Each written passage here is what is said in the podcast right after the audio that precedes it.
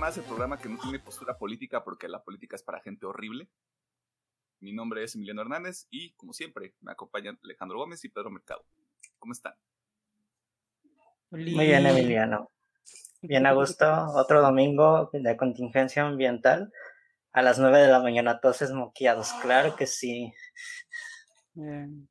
Todo chido. Aquí en el fin del mundo. Está todo bien chingón.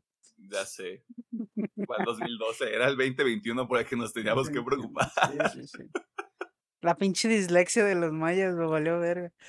Imagínate, imagínate que sí. Interesante. Eh, Sí, está todo chingón. ¿Tú qué mandas? A rato alguien va a analizar así como de los mayas tenían dislexia. ¿Qué? Probablemente. Probablemente. Se lo movió un símbolo sin querer al que estaba tomando la piedra. Mamá, escucho borroso, mamá, méteme en arroz. ya, es la única vez que voy a hacer referencia a eso, lo juro. Este. Este, pues, yo en el puro, en el puro rock and roll, papá, creo que sí, a huevo, papi. Este, mm, ¿qué hice esta semana? Además de lo que siempre hago todas las semanas. Ah, hoy empecé, no, el jueves descargué Battlefield 5 porque está gratis para el PlayStation. Como parte de los juegos que regalan en el PlayStation Plus. A mí me gustan mucho los juegos de Battlefield. Siento que son, sí te demandan más estrategia, un pensamiento diferente que, el, que un Call of Duty o cualquier otro shoot, shooter. Y también fomentan mucho la colaboración porque desde el inicio estás, o sea, sí el equipo es de 32 personas, pero te meten a un, a un pelotón, así le llaman. Y pues ahí es como tratar de hacer objetivos en equipos, así fomentar esta idea de formamos parte de este equipo enorme, pero nosotros nos podemos enfocar a hacer un objetivo o a matar gente o a hacer diferentes cosas. Creo que le da un enfoque diferente al, shooter tradicional, güey. Mm, sigo leyendo el libro que esta semana sí lo voy a recomendar porque me faltan como dos capítulos. Y pues todo lo demás, FIFA 21, Warzone, Warzone que no jugué tanto esta semana. Enter the Gungeon. Yo creo que hoy entre jugar Doom Eternal y ver los dos primeros episodios de The Bad Batch, se me va a ir el resto de mi domingo. Bien. Bien. Porque sí, estamos grabando este domingo a las 9 de la mañana. ¿Ustedes qué rollo? Yo, yo de, de juegos eh, regresé por fin al Doom. Eh, ya estoy en el. Creo pensar que es el jefe final porque está bien puerco. so, quiero pensar que es el jefe final. Eh, jugué Oso, igual, para cuando me hacía emputar Doom, me iba al Oso para relajarme. y también regresé a Disco Elysium. Qué bonito está Uh. ese pinche juego. Eh, y ya, de juegos ya. De series no vi nada más que mi, los animes que estoy siguiendo. Y ya, es todo. Mm, Pues yo de juegos, literal, fue puro Warzone esta semana. Creo que hubo otra actualización y volvieron a cambiar el meta de las armas, todo un show. Mm, Y aparte de que había muchos glitches donde te puedes meter abajo del mapa. Y era todo un caso, pues. Digo, siempre he tenido la suerte de que nomás una vez en el juego me he topado con un hacker. Nunca Alguien más, todo chido. Y pues de series, yo les consumí Star Wars, el lote malo, eh, producto interesante, no pensé que me fuera a gustar. Y pues ahora sí como que no vi nada ni en Netflix, ni en Amazon, ni otra plataforma. Ahí me faltó ver un poquillo más de cosillas, la me verdad. faltó más barrio, te decía. Me faltó barrio. Y No, ya es que aparte no hay. Aparte del elote malo, que así le voy a decir. eh, no salió nada interesante en la semana, ¿o sí? Creo que Mm, no, pero creo que la siguiente semana, por lo menos. Netflix, ajá, Castlevania, y creo que también Lot and Dead and Robots al día siguiente, si mal no recuerdo. Ah, sí, es cierto.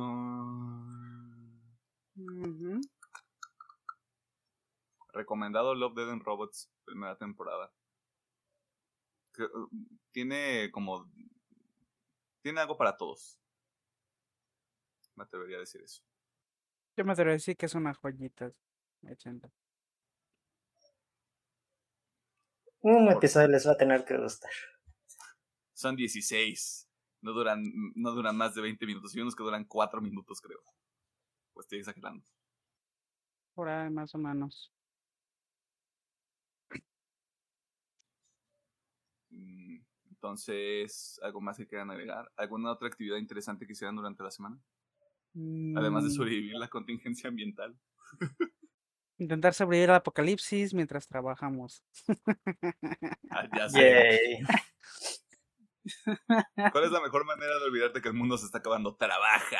Trabaja. Yes. En Ojalá cosas que como pagar. 20 huracanes. Yes. A ser que sí. Estos gustos caros no se pagan solos. Sí. Y con gustos caros así, así como la lámpara de 200 pesos, el libro de 300 pesos, eso es caro para mí ya. O sea, Necesitamos comer, si necesitan el contexto. Ah, no, Mm, cualquier persona necesita comer. Se dio. Por eso los gustos son caros. No nos tengan pena. Pero sí reclámenos cuando hagamos el contenido exclusivo y empecemos a cobrar 20 pesitos. Mm, ¿Para el camión? ¿Para el chato? Oye, Para michelitas mientras hablamos. en este programa, bueno, sí, bueno, no, no me voy a exponer. Simplemente voy a decir que no recuerdo si he tomado mientras estoy grabando. Ajá. Solo tomo agua. Agüita. Un litro de vodka aquí metido, güey. Me preocupa que un día Alejandro saque la botellita de, de vodka y tequila y la ponga en su vasito así en un Ya, Está bien. Aquí la tengo, güey. Aquí tengo una. a perro.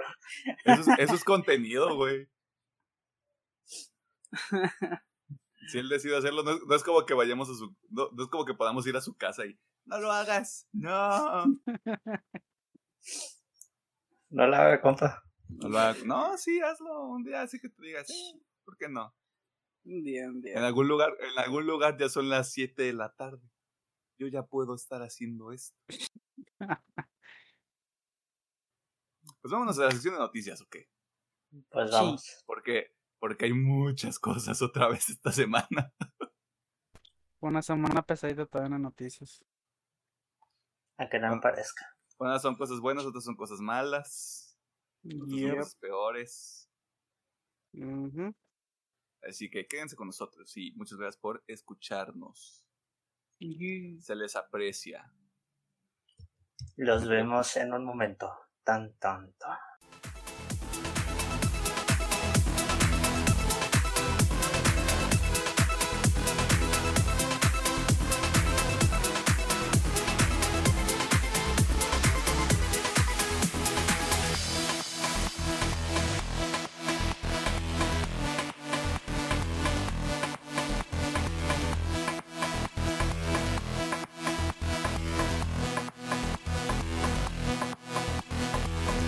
Estamos en la sección de noticias de UPM, donde platicamos sobre las notas más interesantes que encontró nuestro equipo de becarios durante la semana. Y vamos a iniciar con la recapitulación de lo que hizo Marvel esta semana, porque siempre anuncian cosas un día después de que grabamos nuestros episodios. No sé por qué. No sé si por malicia, no sé si es por que hicimos algo nosotros que no les gustó. Simplemente lo hacen así. Eh, obviamente la nota que conmocionó las redes es que ya hay fechas de lanzamiento para las próximas películas de la fase 4 del universo cinematográfico de Marvel. En un video publicado en la mañana del lunes pasado, Marvel hizo una breve recapitulación de lo que lograron con la llamada saga del infinito, pero también compartieron más detalles sobre lo que se viene en los próximos años. Obviamente ya sabemos que las películas de este año son Black Widow, Shang-Chi, The Eternals y Spider-Man sin regreso a casa. Las fechas que llaman la atención son las siguientes y que corresponden a Doctor Strange en el multiverso de la locura que saldrá el marzo 25 del 2022. Thor 4 más Thor, eh, mayo 6 de 2022. Black Panther 2, que ya tiene un título oficial, que es Wakanda Forever o Wakanda para siempre, que saldrá en julio 8 también del 2022. Y la última película del 2022 se llama The Marvels, que la verdad es la que más me llama la atención porque eso quiere decir que van a juntar a los a las tres encarnaciones del personaje de la Capitana Marvel, porque de seguro van a juntar a Kamala Khan con Mónica Rambeau y Carol Danvers. Se me olvidó la Rambo. Yo creo que ya, o sea, es, es prácticamente un hecho. Yo creo que va a salir la serie de Miss Marvel. Puede ser, estaría bueno que saliera. Van a tener que, que juntarlos de alguna manera y una escena post créditos es la manera más sencilla de hacerlo. Aparte es como el trademark de Marvel. Eh, las últimas dos películas que ya cuentan con fecha de estreno es Ant-Man and the Wasp Quantum Mania. Esa va a salir en febrero 17 del 2023. Y Guardianes de la Galaxia Volumen 3 saldrá en mayo 5 del 2023. Marvel también mostró otra vez el, el logo de los Cuatro Fantásticos porque, no sé. Vean, chavos. Estabas haciendo esto todavía. Y es Capitán América 4. Vi ese meme y me gustó mucho. Bryce. Digo, el círculo está ahí, hombre. Sí. Puede ser el escudo. Eh, en otras cosas, y una aclaración dentro de toda esta, esta serie de películas que ya fueron anunciadas, es que Marvel añadió que la película de Blade, que sería protagonizada por Mahershala Ali, ganador del premio de la Academia, por cierto, estará empezando producción hasta 2022, lo cual quiere decir que o forma parte de las películas que van a salir en 2023 o sale hasta 2024, dependiendo de cuál sea el plan. Yo que 2024. Yo también. Pues él va a dar inicio a la fase 5, ¿no? Si mal no Ah. recuerdo. Ok. Bueno, Me haría pues, sentido. Y también lo que, lo que decía ayer de que va- tal vez Marvel nada más es como un niño de 6 años y va a decir, voy a sacar los cuatro fantásticos de 2024 porque tiene un 4 en el año. jeje". En, en abril 4. Jeje. ah, no hagas eso. Oh, no. Oye, o, o sea, sería gracioso por el meme. Eh, No, no le veo nada de malo. Usted sabe aquí que a Alejandro no, no le emocionan las mismas cosas que a nosotros. En otras noticias sobre el elenco del MCU, Andrew Garfield, quien fue el protagonista de la segunda saga de películas del Hombre Araña, confirmó durante la semana que él no recibió ninguna llamada para formar parte de la tercera entrega de las películas enfocadas en el superhéroe arácnido del MCU. Sin embargo, el mismo Garfield participó en una entrevista donde aseguró que piensa que su posible participación sería una gran idea desde la perspectiva de un fan. Pero que es algo sobre lo que nadie ha hablado conmigo. Pero nunca digas nunca. Yo no sé, esto me suena que se echó para atrás. Alguien le dijo, ¿sabes qué, papito? Si estás, no, no le digas a la gente que no estás. O sea, así no funcionan las cosas. Así de, ah, no te llamaron, pero ¿qué me dices de un correo? ¿Qué me dices de una junta, chavo? Porque no, eh, sí le dio muchas vueltas y lo hizo como que muy especial la entrevista, así de, cuida lo que dices, no tienes que decir nada de más. Estaban grabando en Atlanta, ¿verdad? Estaban grabando en Atlanta. Porque me acuerdo que de los de los primeros rumores, él fue el primero que se le vio en Atlanta. Ajá. Que sí, así un-. Un vato de Uber Eats dijo, ah, no manches, está Andrew Garfield aquí en Atlanta grabando algo. Sí, es como que. eh. Del Ya internet no les creo empezó a perder, perder su mierda colectivamente, güey. Tobillo también ya estaba en Atlanta, ¿no? Me acuerdo como que hace. Creo que Atlanta fue el que más. Eh, Toby fue el que más tardó en llegar en Atlanta. Atlanta llegó, tardó más en llegar a Toby Maguire. A ver. También. Está bien. Mira, honestamente yo creo que sí es como un un backpedaling, así como de, oye, este, es que si estás en la película, o sea, no tienes que encontrar una mejor manera de decirlo a Andrew Garfield. Y Ujú. saltó a la primera entrevista que pudo y dijo eso, o sea, Yo sigo diciendo que sí está. O sea, yo ya, yo ya me subí a este tren donde vamos a tener a los tres Spider-Mans y háganle como quieran. Yo ya tengo fe. Ya vale madre. Yo no, yo es hasta no ver, no creer, así que, eh, pues para lo que sea. Yo, yo ya estoy pensando de que van a salir como un cameo para que la siguiente sea el Spider-Verse en forma, pero también es una suposición muy peligrosa, pues. Van a salir como cosplayers, yo los... Guarden este clip. Es que lo que dice Pedro tendría sentido porque sí hay una cuarta película de, del Hombre Araña que ya están planeando. Mm, Deben de. Hay que exprimir ese niño Tom Holland, ¿sabes? Exacto. Aquí ya no parece niño el pinche chivato. Sí parece niño. Sigue pareciendo Nah, muy nah. morrillo. Sí, güey. Nah, a mí ya se me hace que está bien berijón el vato. Palet, pues, ¿tú qué le sabes o qué? Hasta que, hasta que no tenga barba o ya se rape, el- o sea, se rape, así tenga una crisis existencial, hasta ahí ya voy a decir ya. Mira, eh, por ejemplo, la, no me acuerdo cómo se llamó la última película hizo- que hizo, fue la de Cherry, creo.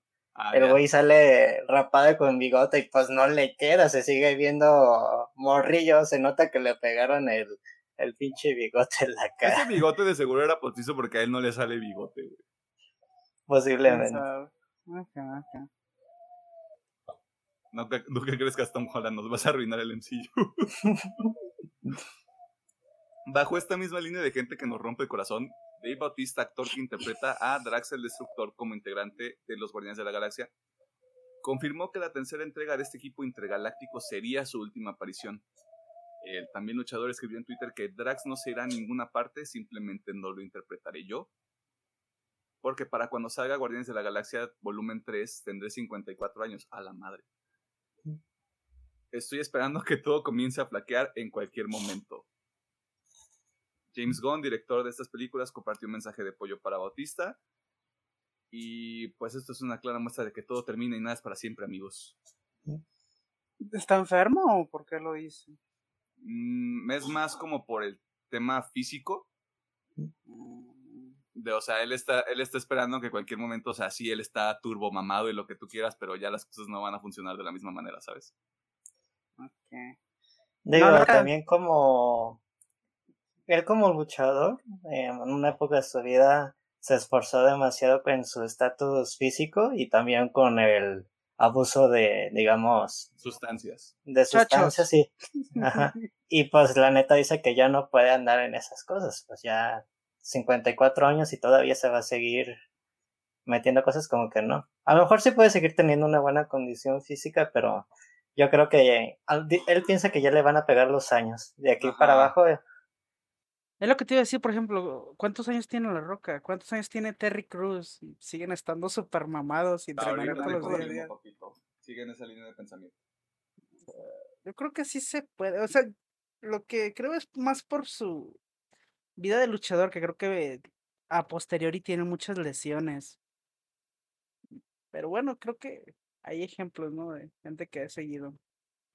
La digo, no, no sé Roca tiene, la Roca tiene 49 años, nació el Ok. 2 de mayo ¿Y y Terry Terry? Cruz tiene 52. A la madre, 52 años. Pues digo, o sea, estar esos güeyes, digo, no tienen el factor de que hayan eh, puesto su físico en un extremo, ¿eh? como un luchador, pero Claro. están- yo diría que la roca sí, ese güey cada día está más mamá. O sea, la Ro- roca sí. La es Roca encuentra un músculo nuevo cada día, güey. O sea. o sea, sí, máximo respeto y lo que tú quieras, pero, güey, o sea, ya basta, ¿no? Sí, Igual Terry Cruz, o sea. Yo no sé, yo creo que sí puede, porque pues ahí están los ejemplos, pero pues, igual, también si el señor ya no quiere, ya se quiere retirar, pues Mm, Yo creo que también es un tema de. Quieras o no, creo que sí ha tenido un buen crecimiento en el mundo de Hollywood. A comparación de La Roca, él sí se anima a experimentar en varios papeles y se quiere meter de lleno en un papel que no tenga que ver tanto en su forma física, sino en su forma actoral, yo Pues, pienso. Pues de las películas que yo me acuerdo donde yo lo he visto, pues estuvo en Spectre de 007, estuvo en Blade Runner 2049, va a salir en Dune. O sea, sí, producciones grandes, pero también ya es otro tipo de personaje el que interpreta, porque sí, tal vez sea como este vato musculoso, mamado, que te puede partir tu madre. Pero creo que también ya busca otro tipo de proyectos, lo cual es completamente respetable. Sí, sí, sí. Está bien, pero sabes pues, que Y aparte, retomando lo que tú decías de Terry Cruz, creo que Terry Cruz tiene así como su, su este, día agendado como de comer, ir al gimnasio, dormir, comer, ir al gimnasio otra vez, comer, dormir, ir al gimnasio otra vez. Así, así a grosso modo. Creo que también depende de si de verdad quieres perseguir ese estilo de vida todavía a tus 54 años. Sí, sí, sí. Porque las prioridades cambian, pues, o sea, se entiende perfectamente. No deja de ser triste, porque Drax, la progresión que tiene como personaje creo que es de las más interesantes porque empezó como un personaje que busca venganza y ahorita ya es el comic relief. Mm. Que nadie esperaba eso de una persona como Dave Batista, seamos honestos. En Marvel, Comic Relief, ¿cómo crees? Eso no existe en Marvel. ¿Quieres, ¿Quieres ver Comic Relief mal hecho? Busca en YouTube. Si Joss Whedon editara Liga de la Justicia o Avengers, hoy. Mm. Eso está mal. Pasando a lo que Marvel está haciendo en cuestión de series, el mismo Loki, quien también es conocido como Tom Hiddleston por alguna razón, confirmó que la serie de su personaje se estará estrenando los días miércoles, comenzando el 9 de junio, asegurando que los miércoles son los nuevos viernes. Una clara señal de que Marvel sabe lo relevantes que han sido sus proyectos anteriores como WandaVision y Falcon and the Winter Soldier, que fueron lanzados hace algunos meses en la plataforma de Disney Plus. O sea, pero Fuck you, estamos haciendo las cosas diferentes. O sea, sí, chido, pero ¿por qué? Piensen en uno que trabaja. Uno no se puede desvelar el pinche martes esperar el puto episodio. Lo ves el miércoles en la mañana, papito. Pero era más fácil el viernes. trabajo, ¿qué te van a hacer? Pero era más fácil como acá huevo es viernes, ya estamos de salida, veo el episodio. hombre. O sea, qué bien es menos, esperan menos de aquí que se estrena. Pero ¿por qué miércoles? Yo creo que es un, como me menciona Emiliano, quieren ver si va a causar el mismo impacto la serie que un miércoles que un viernes. Obviamente sí va a hacer eso. Y no sé si también tiene que ver con un tema de los spoilers, porque la neta, quieras o no, sale el episodio y a primera hora en cualquier red social, pues valió madres, no te puedes meter sin la preocupación de que vistes algo que, que no. Que no debías. Yo, yo por eso veía WandaVision y Falcon en la mañana del viernes que se estrenaban, porque sabía que mm, no podían entrar a ningún lado sin que hubiera spoilers. Yes. Y pues qué triste es todo, ¿no? Es más, lo hubieran puesto el lunes, todavía te la paso. Estás demente, ¿eh? Es A mí se me hace mejor un lunes que el miércoles. Bueno, yo lo veo también como un respiro de hasta en la mitad de semana, échales el episodio. A ver, ¿cuánto? ¿Bad Batch está por semana? Eh, va a ser semanal y los viernes. Se estrenó ah, el primer episodio 4 porque era el de Made in the Force with You, el día de Star Wars pues.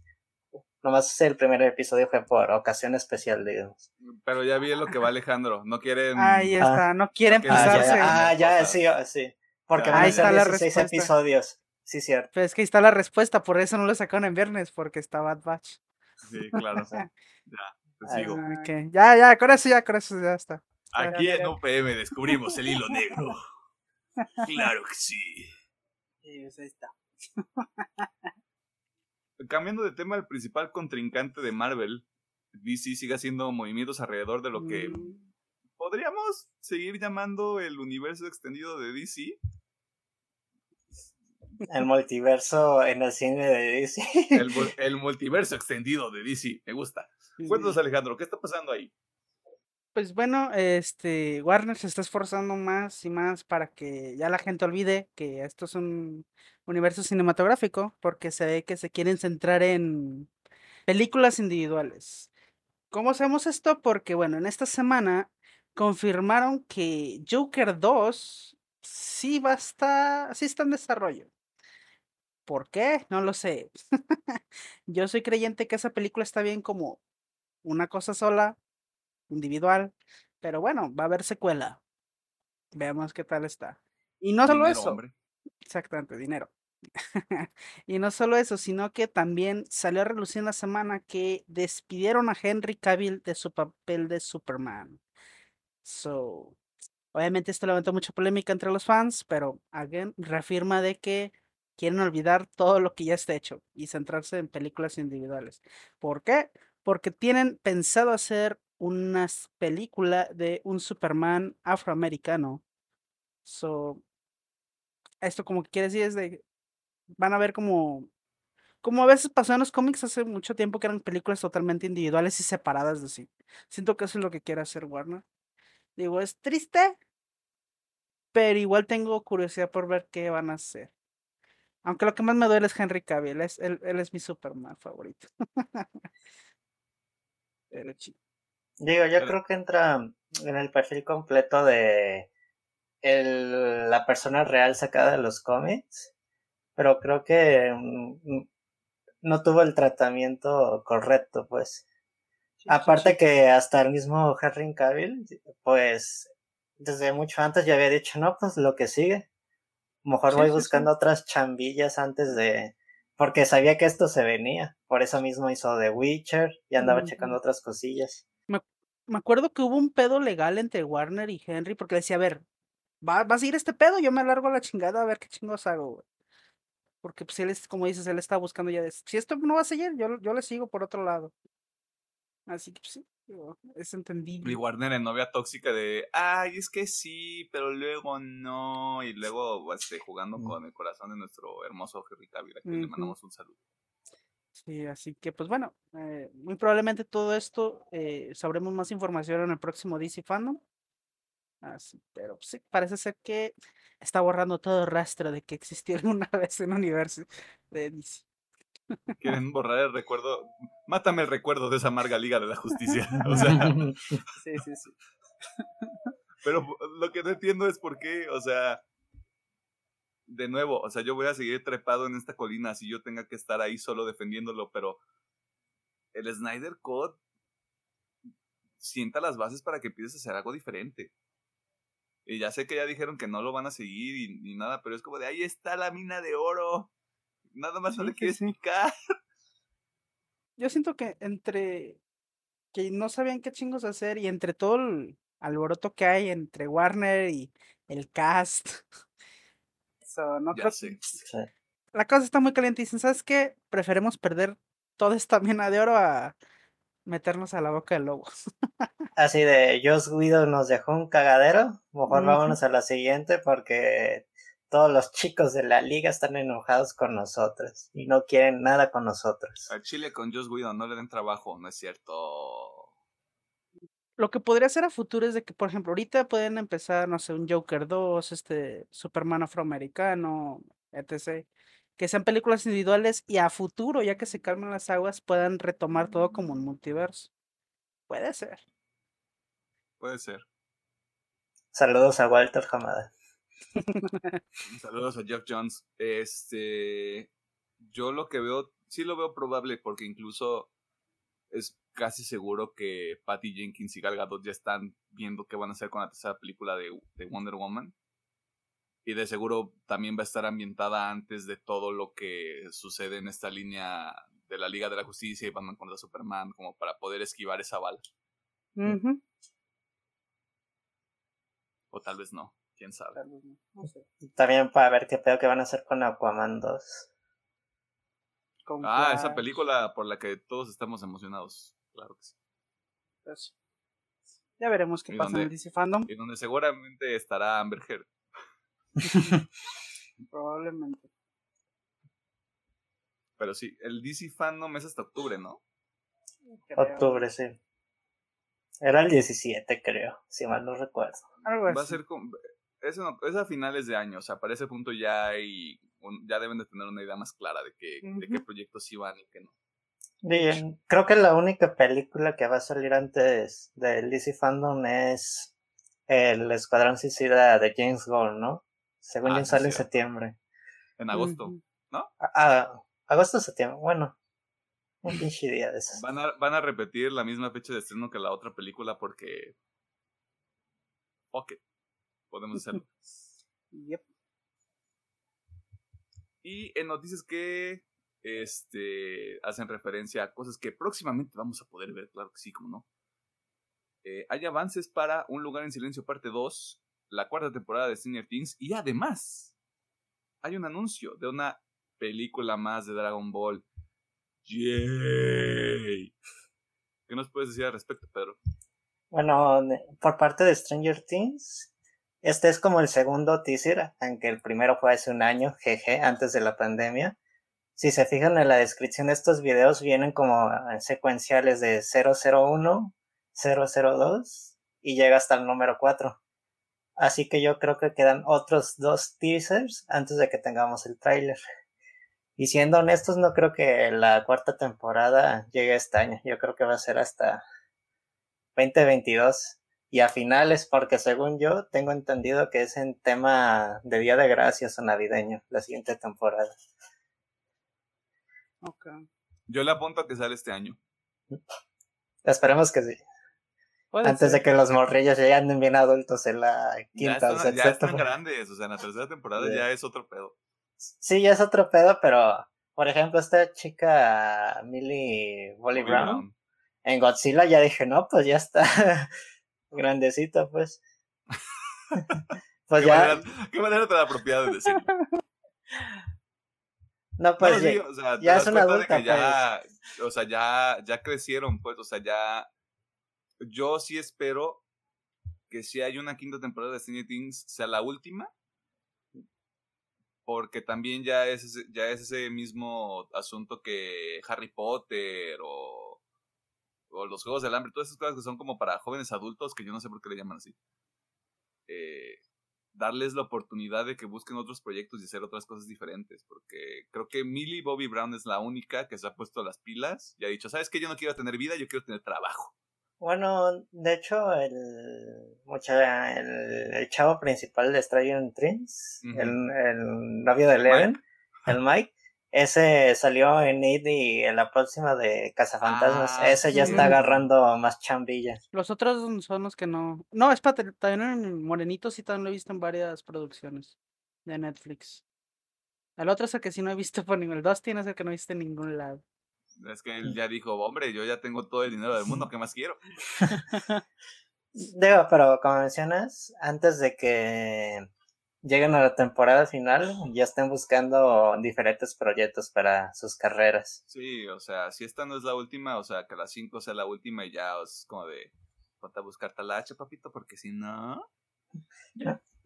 A mí me gustaría que esta fuera la última porque realmente la magia de Stranger Things son ellos como este gente inocente.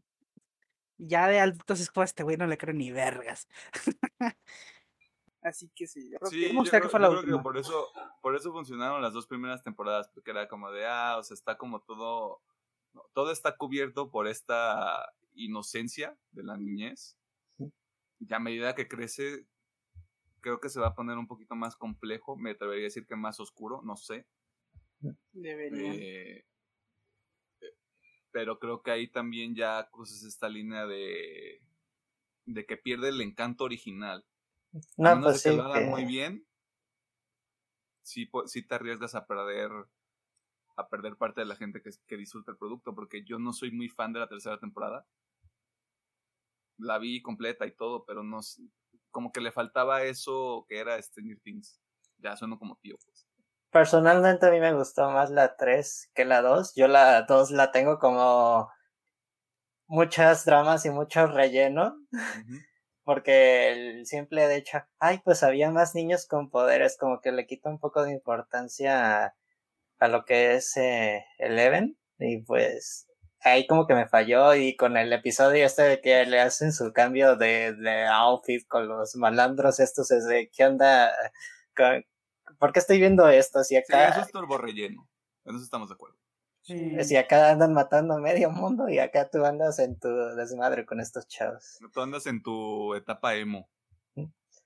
Ah, y pues ya para hablar de los siguientes trailers, Un lugar en silencio 2.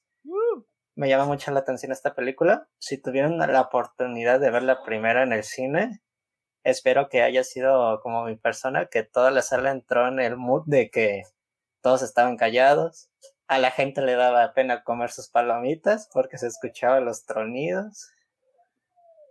Creo que es lo especial de esta película. Eso y Emily Blunt, lo dije, ya.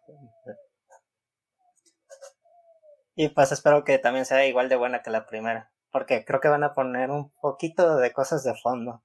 Creo que estos alienígenas, no sé si lo entendí bien o mal en el tráiler, pero al parecer también infectan personas. Eh. Pero eso ya es otro tema para cuando veamos la película. Y por último, ah, perdón.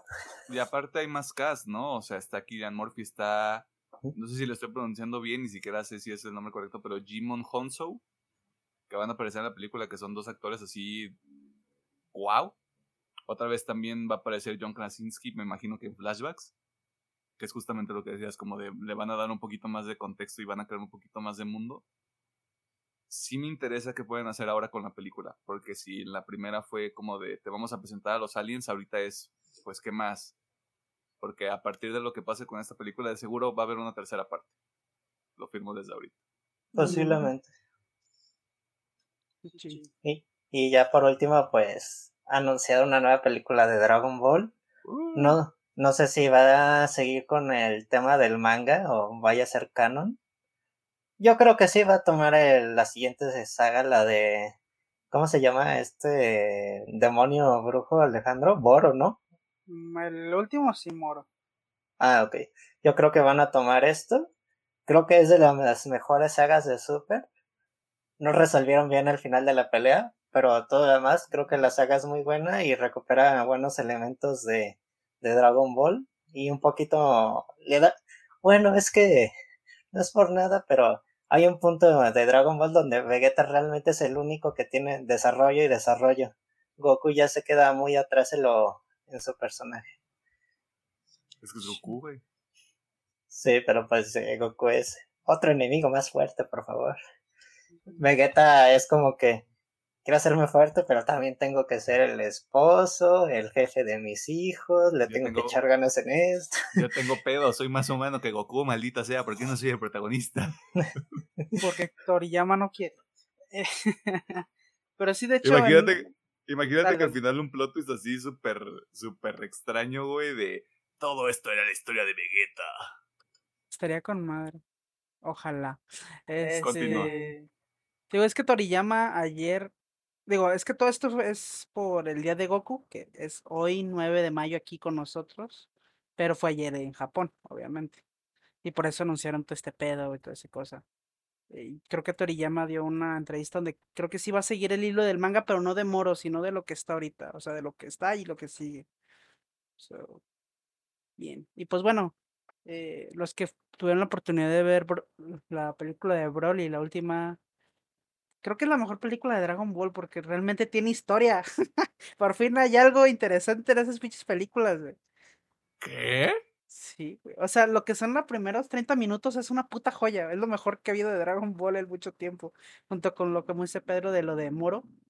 Que sí, la última hora es simplemente dos güeyes dándose en su madre. Pero los primeros 30 minutos es una joyita, güey. Así que también espero que siga por esa línea, ¿no? Muy digo, si toman este estilo de animación que tomaron de la película de Brawley, creo que también estaría muy chido. Creo que los fans y el público en general quedaron conforme con el nuevo estilo de, animación. Que agarra un poquito entre lo, lo clásico y lo moderno de la animación 3D. Es esta ola de estar mezclando el 2D con 3D que poco a poco ha sido masterizando y está cada vez mejor. ¿Sabemos cuándo? O sea, ¿dieron alguna fecha para la película de Dragon Ball? Del siguiente año, 2022. No dijeron en qué parte del 2022, pero 2022. Y un lugar en silencio sale en junio, ¿no? Sí. Aquí. Junio. Junio 10, una cosa así. ¿Y Stranger Things? Pues quién sabe. Stranger Things está en el aire. Cuando el señor Netflix diga que ya está. Ahora sí que es una cosa extraña, ¿no? ya, Netflix haciendo cosas extrañas. discúlpenme, no sé qué estoy haciendo. Bad jokes. Dad jokes. Eh, no, es que le dan esperanzas a los fans de Game of Thrones, o sea, Alejandro. Se publicaron las primeras fotografías de la, corrígeme si me equivoco, precuela Sí. de lo que es la, de, de lo que es el arco de Juego de Tronos, titulada La Casa del Dragón. No entiendo, ¿por qué te emociona esto? Es como les comenté ayer, Tú que, es eres, mi... tú que eres un conocedor, pues, o sea, yo que no sé nada, que solo vi la última temporada porque estoy loco. Digas que tú tienes más conocimiento de, de los libros. Nosotros no sabemos qué pedillo. Eh, fue como le comenté ayer, este es mi, mi, mi ancla salvavidas en este universo, porque yo soy de los que quedó muy inconforme con las últimas temporadas. eh, y tengo la esperanza porque esta es una saga muy importante dentro del lore que conocemos, ¿no? O sea, dentro del universo de Juego de Tronos se habla mucho de la danza de dragones, que es un evento que ocurrió hace mucho tiempo. Y justamente es a lo que va enfocada esta serie, a esa danza de dragones, que fue un conflicto entre la familia Targaryen. Y pues bueno, eh, lo que tenemos fueron las primeras imágenes en las cuales vemos a los hermanos Targaryen, ah, que era, oh, déjame ver, es la princesa Rae, Targaryen y el príncipe Daemon. También tenemos imágenes de los Hightower, eh, de otros personajes muy importantes. Pues bueno, o sea, creo que apenas están iniciando grabaciones. Bueno, a mediados, a finales del año pasado fue que empezaron grabaciones. Eh, creo que la serie está planteada para estrenarse en el 2022 igual. Pero sí, o sea, simplemente es eso, o sea, quiero quitarme el mal sabor de boca de la serie y por eso la espero con tanto. Y pues bueno, es una... Pregunta, pregunta Alejandro. Por ejemplo, eh, este libro, esta historia, ¿crees que no va a ser una temporada o vayan a sacar dos o tres? Dependiendo de qué ne- tan extenso es. Depende cómo la lleven. Creo que si la llevan así, es que pueden inventarse muchas cosas porque realmente, o sea, no hay un libro que se enfoque en ese pedo más. Creo que el Fuego y Sangre, el último que sacó George. R. Martin, se enfoca un poquito, pero realmente depende, o sea, tienen camino libre, o sea, pueden hacerla de una sola temporada y les puede quedar bien, como pueden hacerla de cinco y también les puede quedar bien, o sea, ahí tienen campo libre. Ok, y uh, segunda y última pregunta. ¿Hubo cambio de escritores y directores por lo que pasó con eh, estos hermanos en la última temporada? Sí, sí, sí, sí, sí. Esos güeyes ya creo que están perdidos disfrutando su millón, sus millones. Ya no ha salido nada de, de ese par de imbéciles. si no me equivoco, Oye, no seas grosero. son un par de imbéciles que no saben hacer su trabajo. Este, creo que si no me equivoco, eh, están involucrados directores de Juego de Tronos, eh, directores este, importantes de los episodios de Juego de Tronos.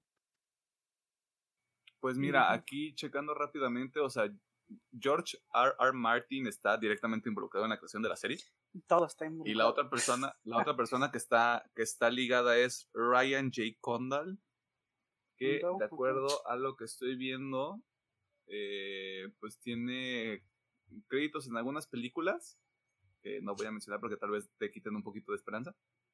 Pero si, si el señor Jorge está ahí involucrado, Ujú. creo que es porque quiere un poquito más de, de control en lo que sí va a estar en la serie. O sea, cómo son los arcos, cómo son los personajes. O sea, Esperemos. porque- esperemos sí. porque con los otros dos escritores, que nada más me acuerdo del nombre de B.D. Weiss, porque está bien raro ese nombre. eh, creo que sí hubo confianza depositada en ellos. Y para cuando llegó el momento de hacer las últimas dos temporadas, o la última temporada, sí fue como de. Ah, se nos juntó el lavado con el planchado, ¿y ahora qué vamos a hacer? Y pues se terminó con el producto final, que a mí no me pareció malo, simplemente me pareció que necesitaba más tiempo para cocinarse. Así es. Pero bueno, esperemos que esté muy bueno. Yo sí le tengo hype porque es un evento muy importante dentro del mundo de Juego de Tronos. Libre Sí. hype. ¿No te enseñaron nada los 21 Pilots? Ay, no, no. But tengo, tengo esperanza, tengo esperanza que esté muy bueno.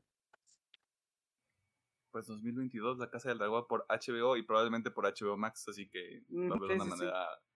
Más- Otro pinche servicio, claro que sí. Oye, ese servicio llega el próximo mes, hermano. Ah, sí sí, es quiero- cierto. Yo sí quiero ver si dejan la Liga de la Justicia ahí para volver a verla. Si la quiero volver a ver. Posiblemente. O si no, Godzilla contra Kong. Chingue su madre. Pasando a otro espacio del mundo virgen, la edición de este año del E3 sigue sumando participantes. Pedro, ¿qué pasó ahí? ¿Quiénes dijeron? Yo sí jalo a este evento que se está muriendo, pero que ahorita va a ser remoto. Y pues vamos a ver qué pasa, ¿no? Bueno, como ustedes saben, la E3 se canceló la- el año pasado por obvias razones. Y ya estaba como que esta idea de que el evento estaba perdiendo ese punch de lo que es por todo el tema de las conferencias, de los invitados. Y este año, como mencionas, es remoto que va de los días 12, 13, 14 y 15 de junio. Y ya varias desarrolladoras han confirmado su participación. Obviamente las principales son Nintendo, Xbox, Ubisoft ya también entró en el barco, eh, Take Two en entretenimiento, que son los que hacen, eh, eh, tienen como empresa principal Rockstar, aunque no creo que muestren nada de Rockstar, siendo sinceros. Grand Theft Auto 6, bro. Es que ellos lo hacen cuando quieren. Capcom, supongo que mostrarán algo de Resident o de Monster Hunter o el juego este del astronauta que mostró Sony, que no recuerdo el nombre. Eh, Warner Bros. Games, supongo que los dos proyectos que nos presentaron el año pasado, de Arcade Knights y el Escuadrón Suicida, y supongo que un, juegos del Señor de los Anillos y todos sus IPs. Koch Media, esta desarrolladora no, no la conocía, la verdad. Creo que es muy nueva para mí, o tal vez no sé cuál es su trabajo. Yo no sé qué está en onda. Y también se pone la duda de que si Sega y Bandai van a tener presencia en la Expo. Porque dan entre comillas entre queremos ir, pero la neta no queremos pagar. Ah, no, bueno. Ah, no, bueno. Ajá, y bueno, pues Sony y Activision y EA son los que han dicho que, pues no, ¿para qué? Nosotros hacemos nuestras conferencias aparte, sin, sin pedos. Lo van a hacer en mismos días, ¿no? O sea, no les sorprende ver una conferencia en esos días de esos güeyes. Posiblemente. Ok. Entonces, mediados de junio es la E3. Vamos a ver qué, mm, qué anuncian. O sea, me tiene muy este intrigado qué propiedades nuevas o qué, o qué se les ocurre traer al, al evento, porque de nuevo, o sea, decíamos que hay mucho potencial ahí. Pero al mismo tiempo es esta parte de si hay algo que valga la pena anunciarse en el E E3. Pues creo que en su momento, obviamente las miradas van a estar puestas en Nintendo y en Xbox, porque obviamente van a presentar juegos de, de terceros, aparte de sus exclusivas a proyectos exclusivas. futuros. Ex- Xbox, bueno, Microsoft, dependiendo de si hace su propio evento o si se mete ahí a la E3, tiene todas las oportunidades para ganar gente anunciando 20.000 juegos en un evento. Yo creo que es el momento de que ahora sí den el punch, De De- que dejen caer la mazacuata en la mesa. de, de que decir de ya tenemos el Game Pass, pero ya, ya van a caerle los juegos chidos también a la plataforma, chavos. Sí, sí. Pues esperemos a ver qué, qué sucede a mediados de junio. Hablando específicamente de estudios donde otra vez se les juntó el lavado con el planchado, CD Projekt Red sigue perdiendo y en este caso se trata de un integrante de su equipo, Alejandro, Alejandri, Alejandri. ¿Cuáles son los detalles detrás de este movimiento?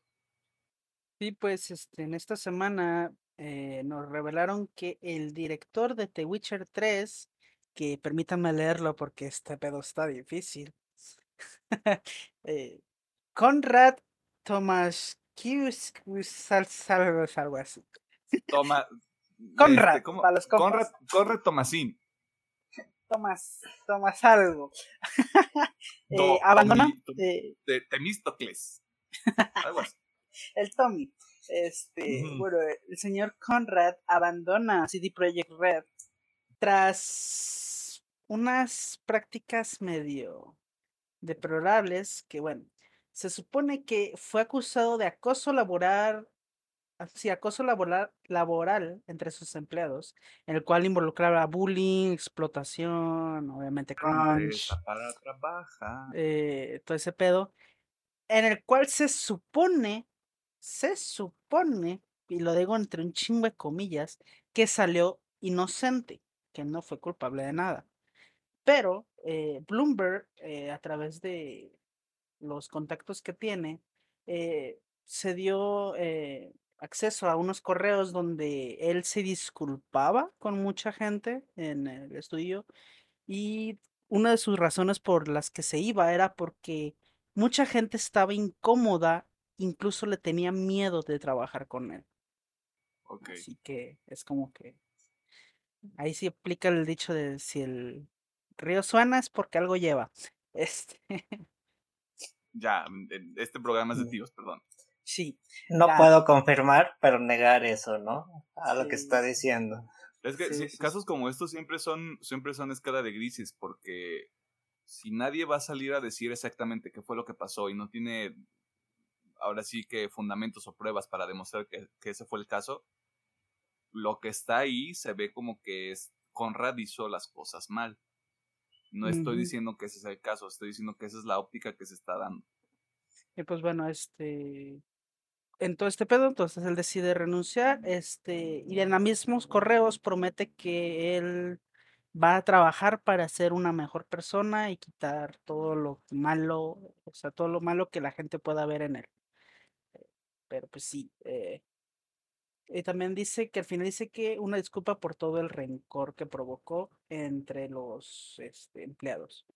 Así que se supone que salió inocente, pero se me hace que ahí hay Pero si algo. te disculpas y haces como este compromiso para trabajar en tu persona, o sea, de nuevo, siento que es se ve mal para él, pero no, pero hay como muchas muchas incógnitas ahí de por medio.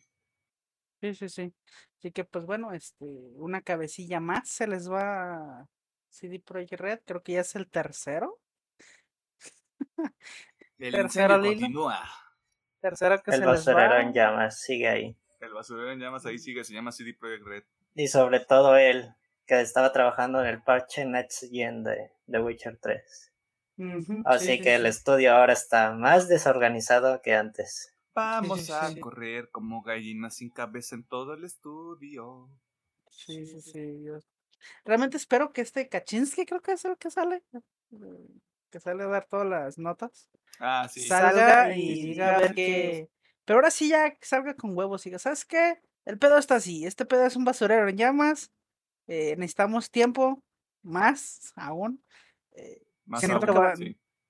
O sea, todo lo que tienen planeado de ese proyecto se tiene que atrasar más porque primero tienen que reorganizar todo. Realmente, sí, ahorita realmente es un basurero en llamas. así que, Sí, pues, sí, o sea, ahorita, ahorita este, con un poquito más de perspectiva, cuando hay un cambio de liderazgo, haces un cagadero. sí, Independientemente de que sea, de que sea una salida amable o sea una salida positiva, es una etapa de crecimiento, es una etapa donde, ¿qué estabas haciendo tú? ¿Qué estaban haciendo ustedes? ¿Cómo estamos en esta parte? ¿Cómo, cómo va esta otra parte? O sea, son muchas piezas que se están moviendo al mismo tiempo y que cualquier persona que llegue o cualquier persona que diga, yo me aviento este, este rodeo, los primeros tres meses, si no es que los seis primeros meses, son un completo cagadero de ver cómo, de tener la visión más completa posible de cómo está el proceso y a partir de eso retomarlo. O sea, sí es un desmadre completamente.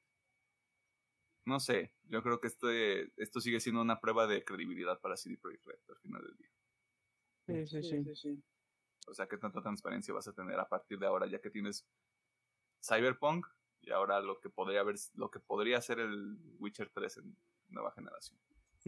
Sí, aparte de que, si no lo sabían, su mismo gobierno les está pidiendo que arreglen el juego, porque es una ley. De hasta que no lo tengan bien, papacitos, van a seguir trabajando en eso, ¿eh? Si no, les va a caer la superdemanda. Sí, porque tengo entendido que la demanda fue, la demanda que tenían los, eh, los, ¿cómo se llama? Los que invierten dinero, los inversores, Los inversionistas. Los inversionistas, sí, este, la demanda que le hicieron al principio de que, ah, es que tú también nos mentiste a nosotros porque dijiste que el juego estaba vergas, bla, bla, bla, bla, bla". Oh, según eso, era con el Estado, porque pues obviamente es por allá ese pedo, y que eso se había detenido, o sea, ese juicio se había detenido por eso de que, pues, que si tú me prometes que lo vas a arreglar, pues este pedo está detenido, así que mira, hasta que no lo arreglen, el juego, o sea, es- el juicio está detenido mientras estén arreglando el juego. Si no lo arreglan, el juicio se les viene encima otra vez. Así No que, pues, ahí mames. está el pedo. Y ahorita, ahorita est- estos güeyes le están dando por todos lados. De hecho, sí, güey. Y es, y es como de, oye, papita, ¿estás despierto? Qué bueno. Hay Paz. cambiar, perro. Es más, no me sorprendería que tal vez a finales de este año o principios del otro se declaran en bancarrota. No tal vez lo- creo. Se anunciaron que hubo un crecimiento a sus acciones del último mes. Si los perros Sí. están regalándose millones de dólares entre ellos, güey. Pero por lo mismo, o sea, porque, o sea, muchos sí, lo que vimos la semana pasada, muchos recibieron muchos bonos. Este güey fue uno de los que recibió bonos altos porque era cabecilla. Y ya se fue. y ya se fue. No dudaría que otro güey, ay, yo también me voy, empiezan a ver más. O sea, si empieza a haber más este despidos Más o abandonos, más gente que se va. no me sorprendería ver eso. Y no creo que termine así desapareciendo porque estoy casi seguro que será absorbido por alguna empresa, ya sea Sony, incluso Microsoft. Que los compre sí. Nintendo. Ojalá no. ¿Qué es, qué es peor? ¿Qué es? O sea, el mejor escenario posible es que te compre Microsoft o que te compre Sony. Ni Sony ni Microsoft. Se van a aventar ese putazo. Yo no creo que ninguno de los dos se quiera Yo animar. creo que Microsoft- animaría- sí lo haría porque El único que se animaría es Nintendo, güey. Y es como de ya, esto es karma ult. Microsoft compró a la compañía madre de Bethesda teniendo Fallout ahí eh, afuera. So, sí creo que se animen. Pero es que, pero es que Fallout 76 no es todo el repertorio de Bethesda, güey. O sea, tenías Doom, tenías Doom Eternal, Fallout 4. Es lo mismo acá. O El sea, que tienes a. Witcher 3, güey. O sea, The Witcher 3 sigue siendo uno de los mejores juegos valorados allá afuera. así que- Pero Cyberpunk 2077 Simplemente- es uno de los peores juegos Simplemente, percibidos por los usuarios, güey. o sea, lo que podría hacer Microsoft es comprar, por ejemplo, o sea, suponiendo en este caso que llegaran a bancarrota y Microsoft lo comprara, arregla el juego lo mejor que puede, lo dejan al olvido y se enfoca en Witcher. Yo creo que irían más bien También. para una nueva IP. O también una nueva IP. Sí, o sea, ya no, ya no toques nada de lo que estás haciendo, güey. O sea, déjalo morir, que nadie se acuerde de esta mamada. Vámonos a otra cosa. Vámonos a lo que sigue. Pero digo, quién sabe, todavía, como dices, ahorita sí están creciendo, pero pues, quién sabe, ¿no? Con tanto movimiento. Yo digo que están corriendo como locos allí en Red. Sí. Yo, yo no me imagino que estén muy tranquilos, la verdad. Y como este es un programa cultural, nos honra compartir con ustedes que existe un salón de la fama de los videojuegos. Yo apenas me estoy enterando. Y que este año cuatro títulos se sumarán a un listado donde se encuentran experiencias como Final Fantasy VII, Grand Theft Auto 3, Halo, Super Mario Bros. y Tomb Raider, por mencionar algunos. Pedro, ¿quiénes se van a sumar a este prestigioso grupo de juegos que la gente en algún momento tendría que haber jugado o debería jugar? Eh, muy bien, uno del primer anunciado fue Animal Crossing de GameCube, juego salido en el 2002, desarrollado por Nintendo. Y pues obviamente no me sorprende por todo el impacto. De New Horizons. Ajá. Yo creo que, quieras o no, el título ya se ganó su derecho de estar en el Salón de la Fama de los Videojuegos al crear una gran comunidad. Hacer el juego top 1 de Nintendo, creo que ya es su juego más vendido. Maldita sea la licuadora, de una disculpa. Es la comida, güey, Es está bien. Y luego el segundo juego anunciado es Microsoft Flight Simulator, el juego original salido en 1982, creado por Microsoft, obviamente para PC. Yo ni Si siquiera ustedes- había nacido en ese año. Nadie de este equipo había Nadie- nacido. Este proyecto no había nacido en ese año. Y haciendo la mención, si buscan el juego original, literal eran polígonos verdes que ya servían para la simulación de vu- vuelo. Y ahora lo que tenemos actualmente de un simulador bien cabroncísimo. Eso está eh, bien padre, güey. muestra de que es un es una IP muy va- valiosa. Yo creo que más que nada para los pilotos y los que quieran aprender a volar. Eh, muy, muy ganado su título, a mi parecer. Sí, sí. El tercero es StarCraft por Blizzard Entretenimiento. ¿Por qué El no? juego, O sea, juego- ¿por qué no? el juego eh, salió en 1998, obviamente para PC. Pues supongo que, obviamente este juego también se lo ganó. Supongo que Blizzard tiene sagas que realmente salen al mundo y tienen un éxito comercial y social donde estén, independientemente de cómo se encuentra ahorita la, la empresa. Creo que han demostrado de que juego que sale, hitazo que tenemos y expansiones a lo loco de todos nuestros juegos. Pero realmente, ¿cuál fue el último éxito de Blizzard? ¿Overwatch? Yo me atrevería a decir. tengo- Overwatch, ¿no? Ah, bueno, yo porque por el tema del libro, pero Diablo 3.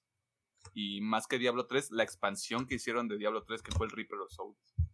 Pero, o que sea, fue así como de este juego es la verga. o sea, que yo tenga entendido, el último fue Overwatch. O sea, todo lo último, obviamente desde Overwatch para acá, todo ha sido igual un basurero en llamas. Pero sí, o sea, StarCraft, Lo, StarCraft veo. lo, lo ves este más cercano porque fue prácticamente lo que nos tocó. Pero Ujú. StarCraft, te igual que tú, o sea, se entiende perfectamente porque entiende, sí, entiende, se entiende perfecto. Ya por último, el último juego es Where in the World is Carmen San Diego, creado por Brotherborn Software, lanzado en PC también en 1985. Creo que este también es un juego como que un clasicazo, ¿no? Yo lo conozco por sí me memes. suena. Por memes más que nada de buscar eh, a esta detective por varias partes del mundo. Corrígeme si me equivoco, pero tiene una serie en Netflix, ¿no? Una serie Sí. animada. Creo que sí. Ya, ya, ya, con eso. Bueno, personalmente, pues qué padre que haya un salón de la fama de los videojuegos. Creo que los cuatro títulos sí merecen estar ahí. Supongo que en un momento de la vida, cuando ve- veamos la lista completa de los que están ahí, o futuros, vamos a decir, ¿y ese por qué está? Pues fíjate que no tanto, ¿eh? Porque, o sea, se alcanza a ver lo que hay hasta ahorita. Y entiendo Final Fantasy VII, entiendo Grand Theft Auto, entiendo Halo. O sea, Super Mario Bros., Tomb Raider. Creo que por ahí estaba, estaba colado... Ah, me quiero acordar del nombre, pero no me llega. Creo que Diablo estaba por ahí, podría estar equivocándome. No, Pero, posiblemente. pero sí, o sea, son juegos que tienen un mérito ya sea por innovación técnica, eh, temas, no sé si narrativos, o sea, el éxito general del, del, del juego como tal. O sea, yo por fanboy, pero no me sorprendería ver en 20 años The Last of Us 1 metido en el Salón de la Fama. No dudo que el primero ya esté. O bueno, quién sabe. Si tenga que ver un mínimo Como de un años rango para de tiempo, ajá. Bueno, digamos que el rango mínimo son de 15 a 20 años para que ya puedan entrar en el Salón de la Fama. Sí, porque Halo, Halo, Halo salió en el 99, en el 90 y 2000. algo, 98, 2001. 99, ¿no? Ah, 2001, ok. Sí, hoy o este, sea, ya año, 20 años. este año es el 20 aniversario. Ah, pues Cuando tal vez, tenga, cuando tenga 40 años de Last of Us va a estar en el Salón de la Fama. entonces tal vez, eh, mira, tal vez en... ¿Cuándo es el aniversario de Halo? Eh, Eh, en noviembre. Tal vez en noviembre agreguen el Halo 1 al, al Salón de la Fama. Es que ya está el Halo Es que ya 1. está Halo Ah, ya está. Ah, ok. Entonces olvídalo. Sí, o sea, el, parámetro que decía Pedro, por eso me, me hace una especie de sentido, porque, o sea, Flight Simulator y StarCraft, y, o, o sea, los cuatro creo salieron antes de Halo y apenas, Mm. apenas están siendo introducidos. Ok, ok. Está bien. Así que quién sabe. O sea, está chido. Está padre. Sí, está Busquen en internet cuáles son los, los títulos que están en el Salón de la Fama. Está, es, un, es un listado bastante interesante, Sí. muy variado. Entonces, nada más para recapitular, StarCraft, Animal Microsoft- Crossing. Animal Crossing, Microsoft Flight Simulator, Simulator. y What in the Hell is Carmen San Diego, que yo sé que no se llama así. está ¿Dónde- bien. ¿Dónde en el mundo está Carmen San Diego? Creo que así se llama en español. Creo que sí, así sería la traducción correcta. Where the fuck is Carmen San Diego? Ya, ya pasamos de los primeros 10 minutos, ya puedo decir profanities. En, mm, mm, mm, para cerrar esta sección tenemos que hablar de Sony porque siguen en maniobrero. y eso ya lo metió en problemas. Pero empecemos con lo más amable, y es que Sony madrugó a Microsoft y la mañana del lunes pasado anunciaron formalmente un proyecto de colaboración con Discord, a través del cual se estará integrando este servicio de comunicación a las plataformas de PlayStation y que se podrá aprovechar en algún punto del próximo año. Yo no sé qué tipo de conversaciones se ha tenido Sony con Discord, pero se madrugó feo a Microsoft porque Microsoft llegó con 10 billones. Pero es que cabe aclarar, porque lo vi mucho en Twitter, no es una compra, es una colaboración. Por eso, hay que aclarar bien a los que que llegue a escuchar esto, que quede bien clarito, no es una compra, porque mucho, lo vi mucho en Twitter, de que, oh, es cómo es posible de que rechazó a Microsoft y se dejó vender por, digo, no, no, no, no, no es una compra. Es una, es una, por eso, por eso utilicé esa palabra muy específicamente, o sea, es una colaboración y creo pues que se hila una de las cosas que, está, que decía yo en algún momento cuando empezamos a cubrir la nota de que Microsoft lo quería comprar, que creo que es el punto, el punto medio más, más este, adecuado, tanto para Sony como para Discord. O sea, sí vamos a integrar el servicio, pero seguimos haciendo nuestro cotorreo. Y no te respondemos a ti, es un tema de vamos a trabajar juntos, vamos a ver qué pedo, vamos a ver si sale chido. Y a partir de eso, pues vemos que, que onda y volvemos a platicar. O sea. De hecho, comentando, yo no sabía que, por ejemplo, en Discord puedo linkear mis cuentas de Xbox, de YouTube, de, Facebook, Twitter, eh, ah, de, todo. Yo me quedé de a la madre. Incluso puedes hacer configuraciones específicas para cada de esa madre. Pero sí. Es lo que comentamos en episodios pasados, ¿no? Que lo mejor era esto, que hiciera una colaboración, tanto con los dos servicios, incluso tres si quieren incluir a Nintendo, para facilitar el gaming a las personas, ¿no? Para la comunicación mientras, mientras están en gaming. Yo espero que Microsoft, dale, Digo, yo espero que Microsoft ya con esto diga, ah, ¿sabes qué? Pues bueno, hay que colaborar también. Ya está, todo bonito. yo creo que no vaya a tener inconvenientes en eso. Es que ya vamos encaminados a un tema del crossplay. O sea, inevitablemente ya hay algunos indicios, ya hay juegos donde sí se puede, pero ya yo me animo a decir que unos máximo cinco años, tal vez ya la mayoría de los títulos que estén afuera ya son crossplay full, o sea, Nintendo, Xbox, PC, PlayStation o cualquier quimera que salga por ahí. Y este es el, el modelo más adecuado tanto para Discord como empresa, como para Sony, Microsoft y Nintendo, en una idea de vamos a hacer lo mejor que podamos para los consumidores. Yo en lo personal creo que alguien de Sony escucha nuestro programa, lo cual provocó esta decisión. No tengo pruebas, pero tampoco tengo dudas. Sí.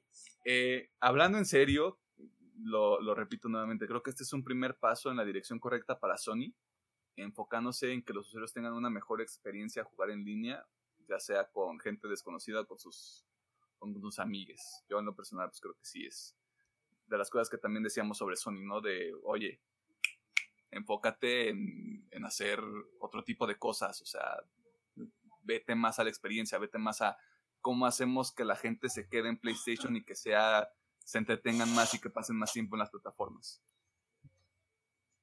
Creo que, creo que por ahí va, por ahí va la cosa. Es la primera decisión positiva que le puedo dar a Sony. En otros temas, Sony también sigue utilizando a Final Fantasy como una ficha importante en su estrategia comercial, ya que se anunció que la versión actualizada del remake de Final Fantasy VII, conocida como Intergrade, estará llegando al PlayStation 5 el próximo 10 de junio con al menos 6 meses de anticipación a cualquier otra plataforma. Esto quiere decir que el acuerdo de exclusividad que tiene Sony con el estudio encargado de esta popular franquicia contemplaba el lanzamiento de esta nueva versión, o bien se replanteó un nuevo esquema de exclusividad para que quienes estén interesados en probar este juego lo hagan a través de una consola de PlayStation. Esto ya está medio maniobrero. Bueno, algo que platicamos ya en persona fuera de este podcast y que Alejandro lo resaltó mucho de por qué diablos ya no anuncia la versión de, PC para, y de Xbox. Y creo que ya tenemos la respuesta de que se extendió el acuerdo de exclusividad. Y digo, yo me acuerdo que ya se estaba especulando de a huevo en la E3 van a anunciar las versiones de, de Xbox y de PC. Ajá, y ahora pues, no papito, pues van a tener que esperarse hasta creo que es octubre, noviembre, para que lo podamos jugar oficialmente. Espero que cuando salga ya salga la, digamos, Final Fantasy VII Remake edición Complete Edition con el tema del DLC de la de este personaje. Luffy. Sería lo más adecuado. Creo que sería una- un mal movimiento por parte de Square Enix decir, no, pues sabes qué, cómprate el base o te compras el Intergrade. O sea, me tuviste esperando un año y medio para venderme dos versiones del juego. La van a sacar junto. Aunque mira, no me van a sacar tres versiones. Chingo a mi madre si no. Van a sacar la versión base, van a sacar la versión Intergrade y van a sacar la Complete Edition. Chingo a mi madre si no.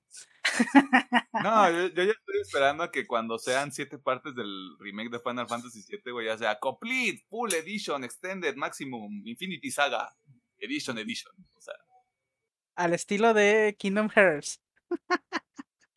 no, Final Fantasy VII Remake 2.14, 17, 44. O sea, ya no va a valer la pena ese punto. No sé, o sea, esperemos que, que la gente pueda, no- no, no sucumba a la tentación de comprarse un PlayStation 4 o un PlayStation 5. Ah, nota. El DLC es exclusivo para PlayStation 5. Ah, qué puto. Sí, no, está para. Ah, la cosa es de cuando salga para. Por ejemplo, nomás en, en PC no va a haber bronca en Xbox de si va a ser. Si va a salir para One la Complete o nomás para el S y, y el X. Claro, Eso claro, va a ser un tema interesante. No me sorprendería que solo fuera para el nuevo el X, Serie X. ¿Quién sabe? Sería una buena jugada por Microsoft Mira, decir de que si va a llegar a One. Si te corren el Play 4, te corren el One. Pero es el pedo, o sea, no hay versión de Play 4. Sí. Del, Ah, del el el juego Intergrade no. normal, ni Del modo. nuevo- O del sea, nuevo no. No, sí, sí, del sí. juego normal sí, pero del Intergrade no. Ah, Pero qué tanto le pudieron poner realmente. O sea, Tiene un yo año la- de diferencia. Yo la neta sí quiero comprarme un PlayStation 5 y ponerle el, el Final Fantasy VII a ver si sí se ve todavía más HD. Porque si de por sí yo estaba cagado con las animaciones, güey. No sé, o sea, ahí hay, muchas incógnitas todavía y se me hace raro que lo hicieran de esta manera poniéndolo al final del tráiler de, de la versión inter, o sea,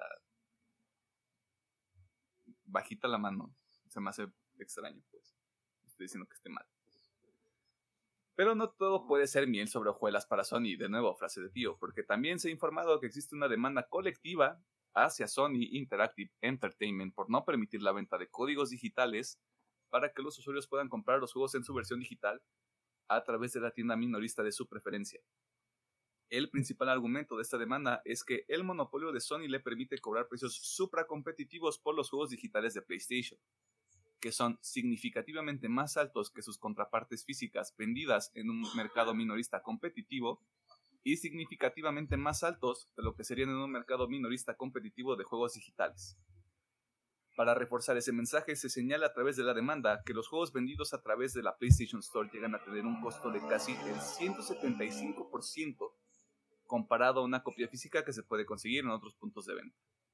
Hasta el momento el caso se sigue desarrollando, pero si yo pudiera dar mi opinión, es que he tenido la oportunidad de comprar juegos a precios estúpidamente accesibles para el mercado mexicano, lo cual ya es decir mucho porque por experiencias como The Last of Us, el remaster, Battlefield 1, Spider-Man o la trilogía de los juegos de Uncharted, he pagado menos de 20 dólares por cada uno. Me atrevería a decir menos de 10. Pero lo comentábamos también en otra de las notas, si hay como una disparidad entre lo que lo que te puedes encontrar en la store y lo que te puedes encontrar en, en cualquier otra tienda.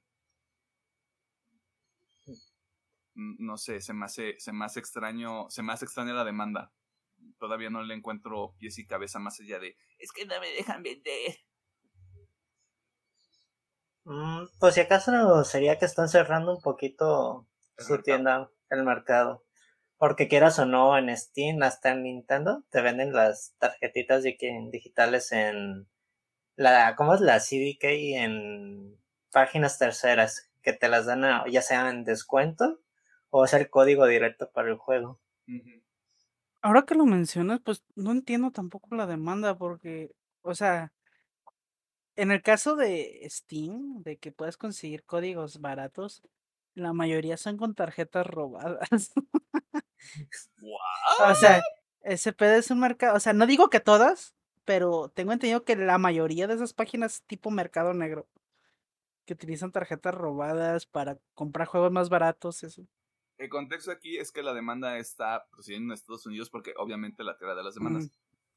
Y la, la, base de todo esto es que en dos, para 2019 Amazon podía vender códigos digitales. Al Ah, parecer, al ah, parecer, eran más baratos que comprar directamente el juego en la PlayStation Store. O sea, aquí la queja es, solo puedo comprar yo como consumidor los juegos a través de la PlayStation Store. No puedo comprarlos Oh. digitalmente por ningún otro lado. Ok, ok. De, a mí- cualquier, de cualquier manera, de- sigo, sin, sigo sin ver una base sólida para la demanda. Porque lo puedes comprar en físico. O sea, no es obligación comprártelo en digital. Y en físico a veces No. te sale mucho más barato. Aparte, es que pues, es su tienda y pueden hacer lo que ellos quieran. O sea, no, o sea, realmente yo tampoco veo la base, o sea, es su Su, tienda. su estrategia, su estrategia de mercado puede, o sea, la establecen ellos. Sí, y es su tienda. so, no, Es su tienda, pero las prácticas pueden ser otra cosa. Sí, las Sí, prácticas sí. son, ya son, un- ya son un tema cuestionable. O sea, si no Mm. quieres, si lo único que Mm. quieres es que la gente compre los juegos directamente desde tu tienda, sin que haya una posibilidad de que otros, otras personas, otros comercios se puedan beneficiar de esto, pues ahí también ya es como de, si es tu monopolio, a- a- aceptar lo que es un monopolio, pero no sé de qué manera pueda representar esto como un golpe para Sony. Mm. No le, no le veo, no le hallo forma, pues. Y más como tú dices, si ponen descuentos, entonces, no, es que no, no sé, no, no lo veo. no lo veo. O sea, yo me compré Doom Eternal el año que salió en 600 pesos, 700 pesos, con todo y el Ahí DLC. está, güey. No sé, no veo la queja. Ahí sí. A lo mejor es porque no estamos en el mercado estadounidense. Yo creo que es por Vemos ese pedo, pero no, no veo la queja aquí por ningún lado. Por eso, o, o sea, yo, yo hablo aquí del caso de México. O sea, me voy a comprar Star Wars Jedi Fallen Order por 400 pesos. Yo creo que los temas de distribución en Estados Unidos son más abiertos. Em, más plataformas, más tiendas, más lugares de compra. Y, y yo creo que, el- bueno, a lo mejor no tiene tanta lógica la demanda, pero si solamente se está cerrando la tienda en el mercado de Estados Unidos, le estás quitando la posibilidad a, la- a tu competencia de que ofrezca tus productos. Es un decir, un supuesto, sí. pues. Pregunta, en Microsoft, o sea, en Xbox, ¿puedes, no sé, ir a Game Planet y comprar un código digital de un juego? Sí. Oh, ok. La borga. Ajá, de hecho, por ejemplo, eh, últimamente de que checo las ofertas de Liverpool, ellos también te venden hasta las tarjetas de el Season Pass o de un... Obviamente los códigos digitales son nomás de los juegos más importantes de como Resident o sí, obviamente pues. Tú, tú y yo estamos así de... Pero sí, sí puedes en tiendas oficiales encontrar los códigos digitales para ir a comprarlo y ya llegar a tu casita y introducirlo y descargar el juego. Muy bien, Microsoft, ok. Pues, pues es un tema de, de preferencia del consumidor al final del día y de, y de estar consciente de que le puedes dar oportunidades a tus consumidores para que puedan consumir tus productos por diferentes vías. Simplemente Ok. PlayStation dice, ¿sabes qué? Yo quiero dinero para mí. Ok. Entonces, ok, entonces ya, ya más o menos entendí, estoy entendiendo este pedo más en general. O sea, entiendo el por qué la gente se queja porque le estás quitando opciones, Ajá. Pero alguien, o sea, Sony está en su derecho de hacer lo que quiera ahí en ese caso. Aunque, la neta, así, hablando ya como consumidor, no estaría mal. De hecho, esa es- se me hace una muy buena estrategia. Digo, yo, por ejemplo, yo soy full digital, o sea, casi no tengo nada físico. Así que si yo, que yo no tengo ningún apego de, ah, es que quiero mi cajita física, y yo pudiera ir a comprar igual, ya sea en la plataforma que sea, se me hace muy buena, así que... O sea, Sí, entiendo el porqué de la demanda, La perspectiva del consumidor es buena. entiendo el porqué de la demanda, no la apoyo porque, again, Sony puede hacer lo que se le dé su pinche gana con su tienda. Diga, pero eso va a estar un poquito contrastante con lo que vamos a hablar al rato, de lo que está haciendo Apple en su tienda. Mm, yo creo que ahí es diferente. Es que, bueno, ahorita, vemos eso. eso, que sí. Yo, yo sí, yo sí creo que es diferente porque lo, lo estaba leyendo hace rato también y las dos partes que están involucradas son igualmente horribles por diferentes motivos. O Las sea, no dos hay, son no hay a mierda. quién irle. Sí. Y yo me voy a echar un rant sobre una de las compañías, así que quédense. Sobre las dos. las dos se Ah, pueden ir a bueno, la ahí está, chingada. ahí está- ahí están las dos. Eh, pues esto fue todo en la sección de noticias entonces, porque ya queremos entrar en el tema de la semana al parecer. Eh, coméntenos o háganos llegar sus este, comentarios otra vez, dice que comentarios dos veces, no me importa, a través de redes sociales sobre cuál es la nota que les llamó más la atención, que nos, nos faltó para no firmarle sus horas a los becarios y dejarlos sin comer. Eh, llévanos al tema de la semana, Pedro. Haz una transición. Muy bien, en el tema de la semana tenemos dos empresas monopólicas tal vez, Godzilla quieren- contra Kong. que solo quieren nuestro dinero. Me pregunto quiénes serán. Apple versus Epic Games, peleando por el dinero de Fortnite, más que nada. ¿Están listos para ver a dos empresas multimillonarias agarrarse billetazos? Vamos a ver. A- aventarse dinero. Y llega Spider-Man a recoger el dinero.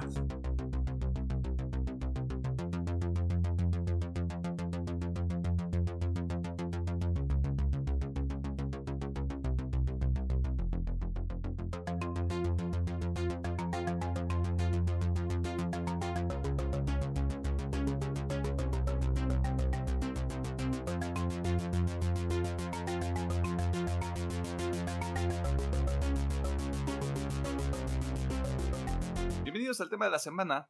Eh, ya lo adelantó Pedro, porque es una persona muy amable y muy concisa con sus palabras.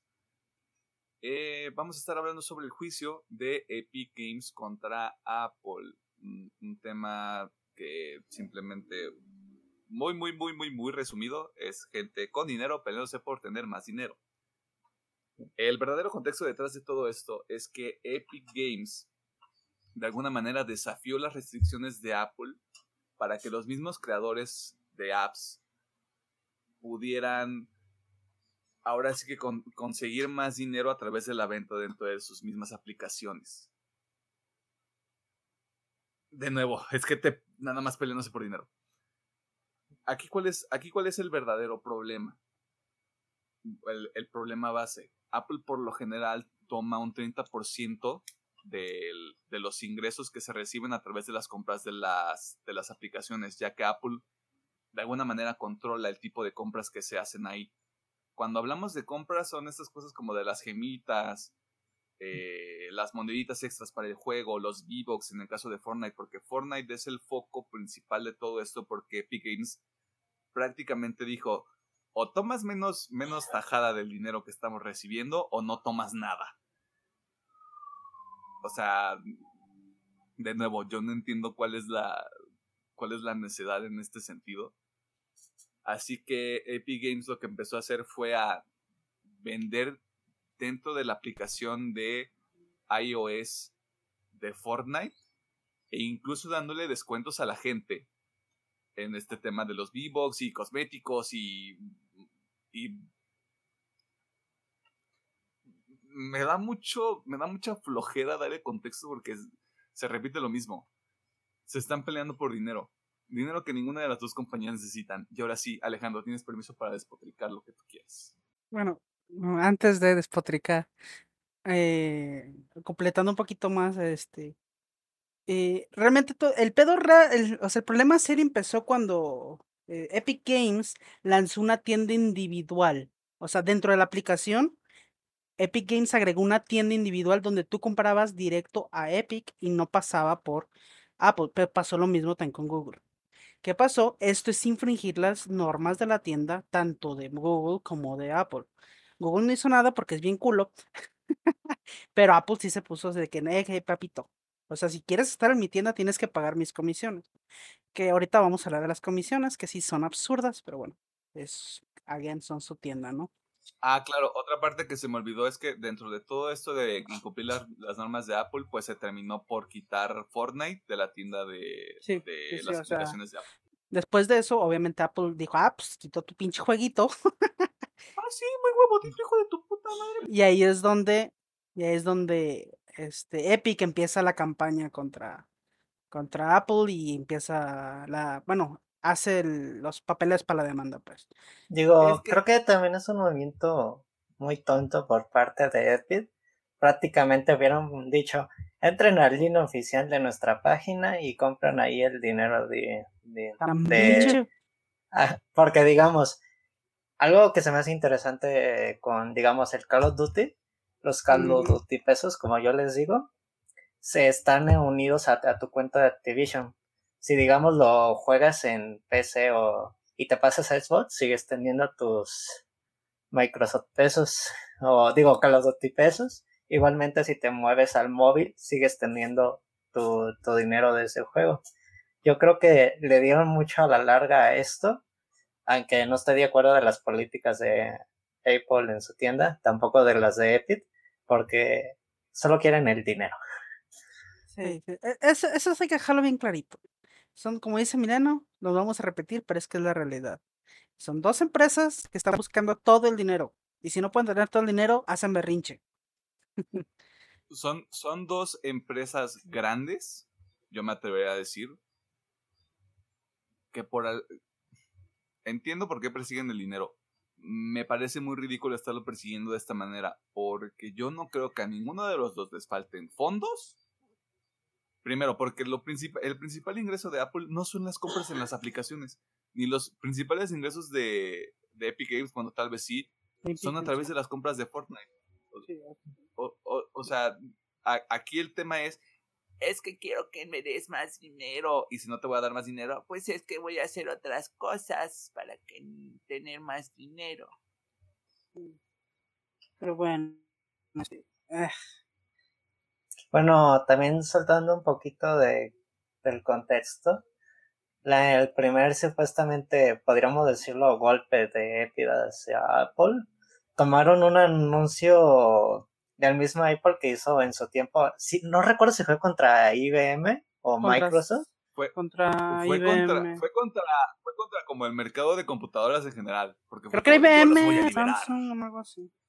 Ajá, y era de que, que estaban en contra de las prácticas monopólicas de ciertos componentes de computadoras, si mal no recuerdo.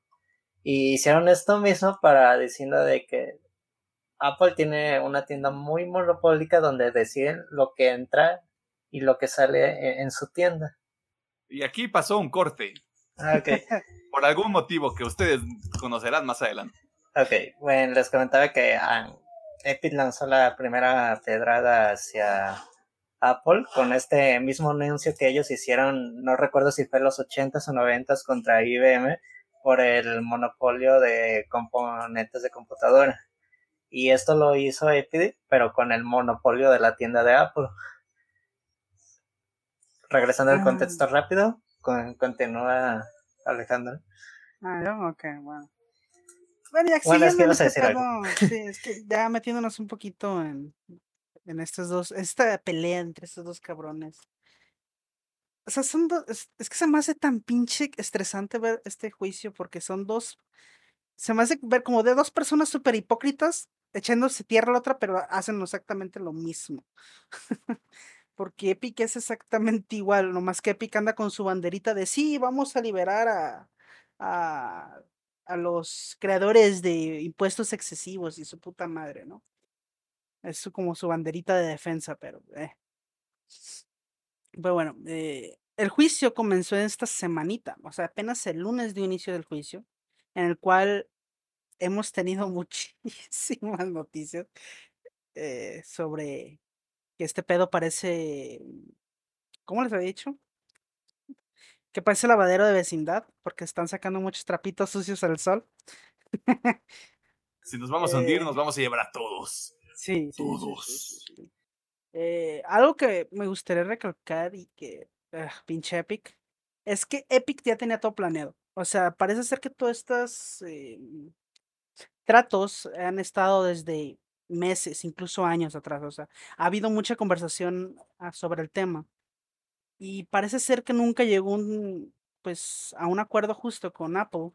Y entonces ya tenía todo este plan, ¿no? Por ese pinche video lo sacó al segundo después de que quitaran la aplicación de, del App Store.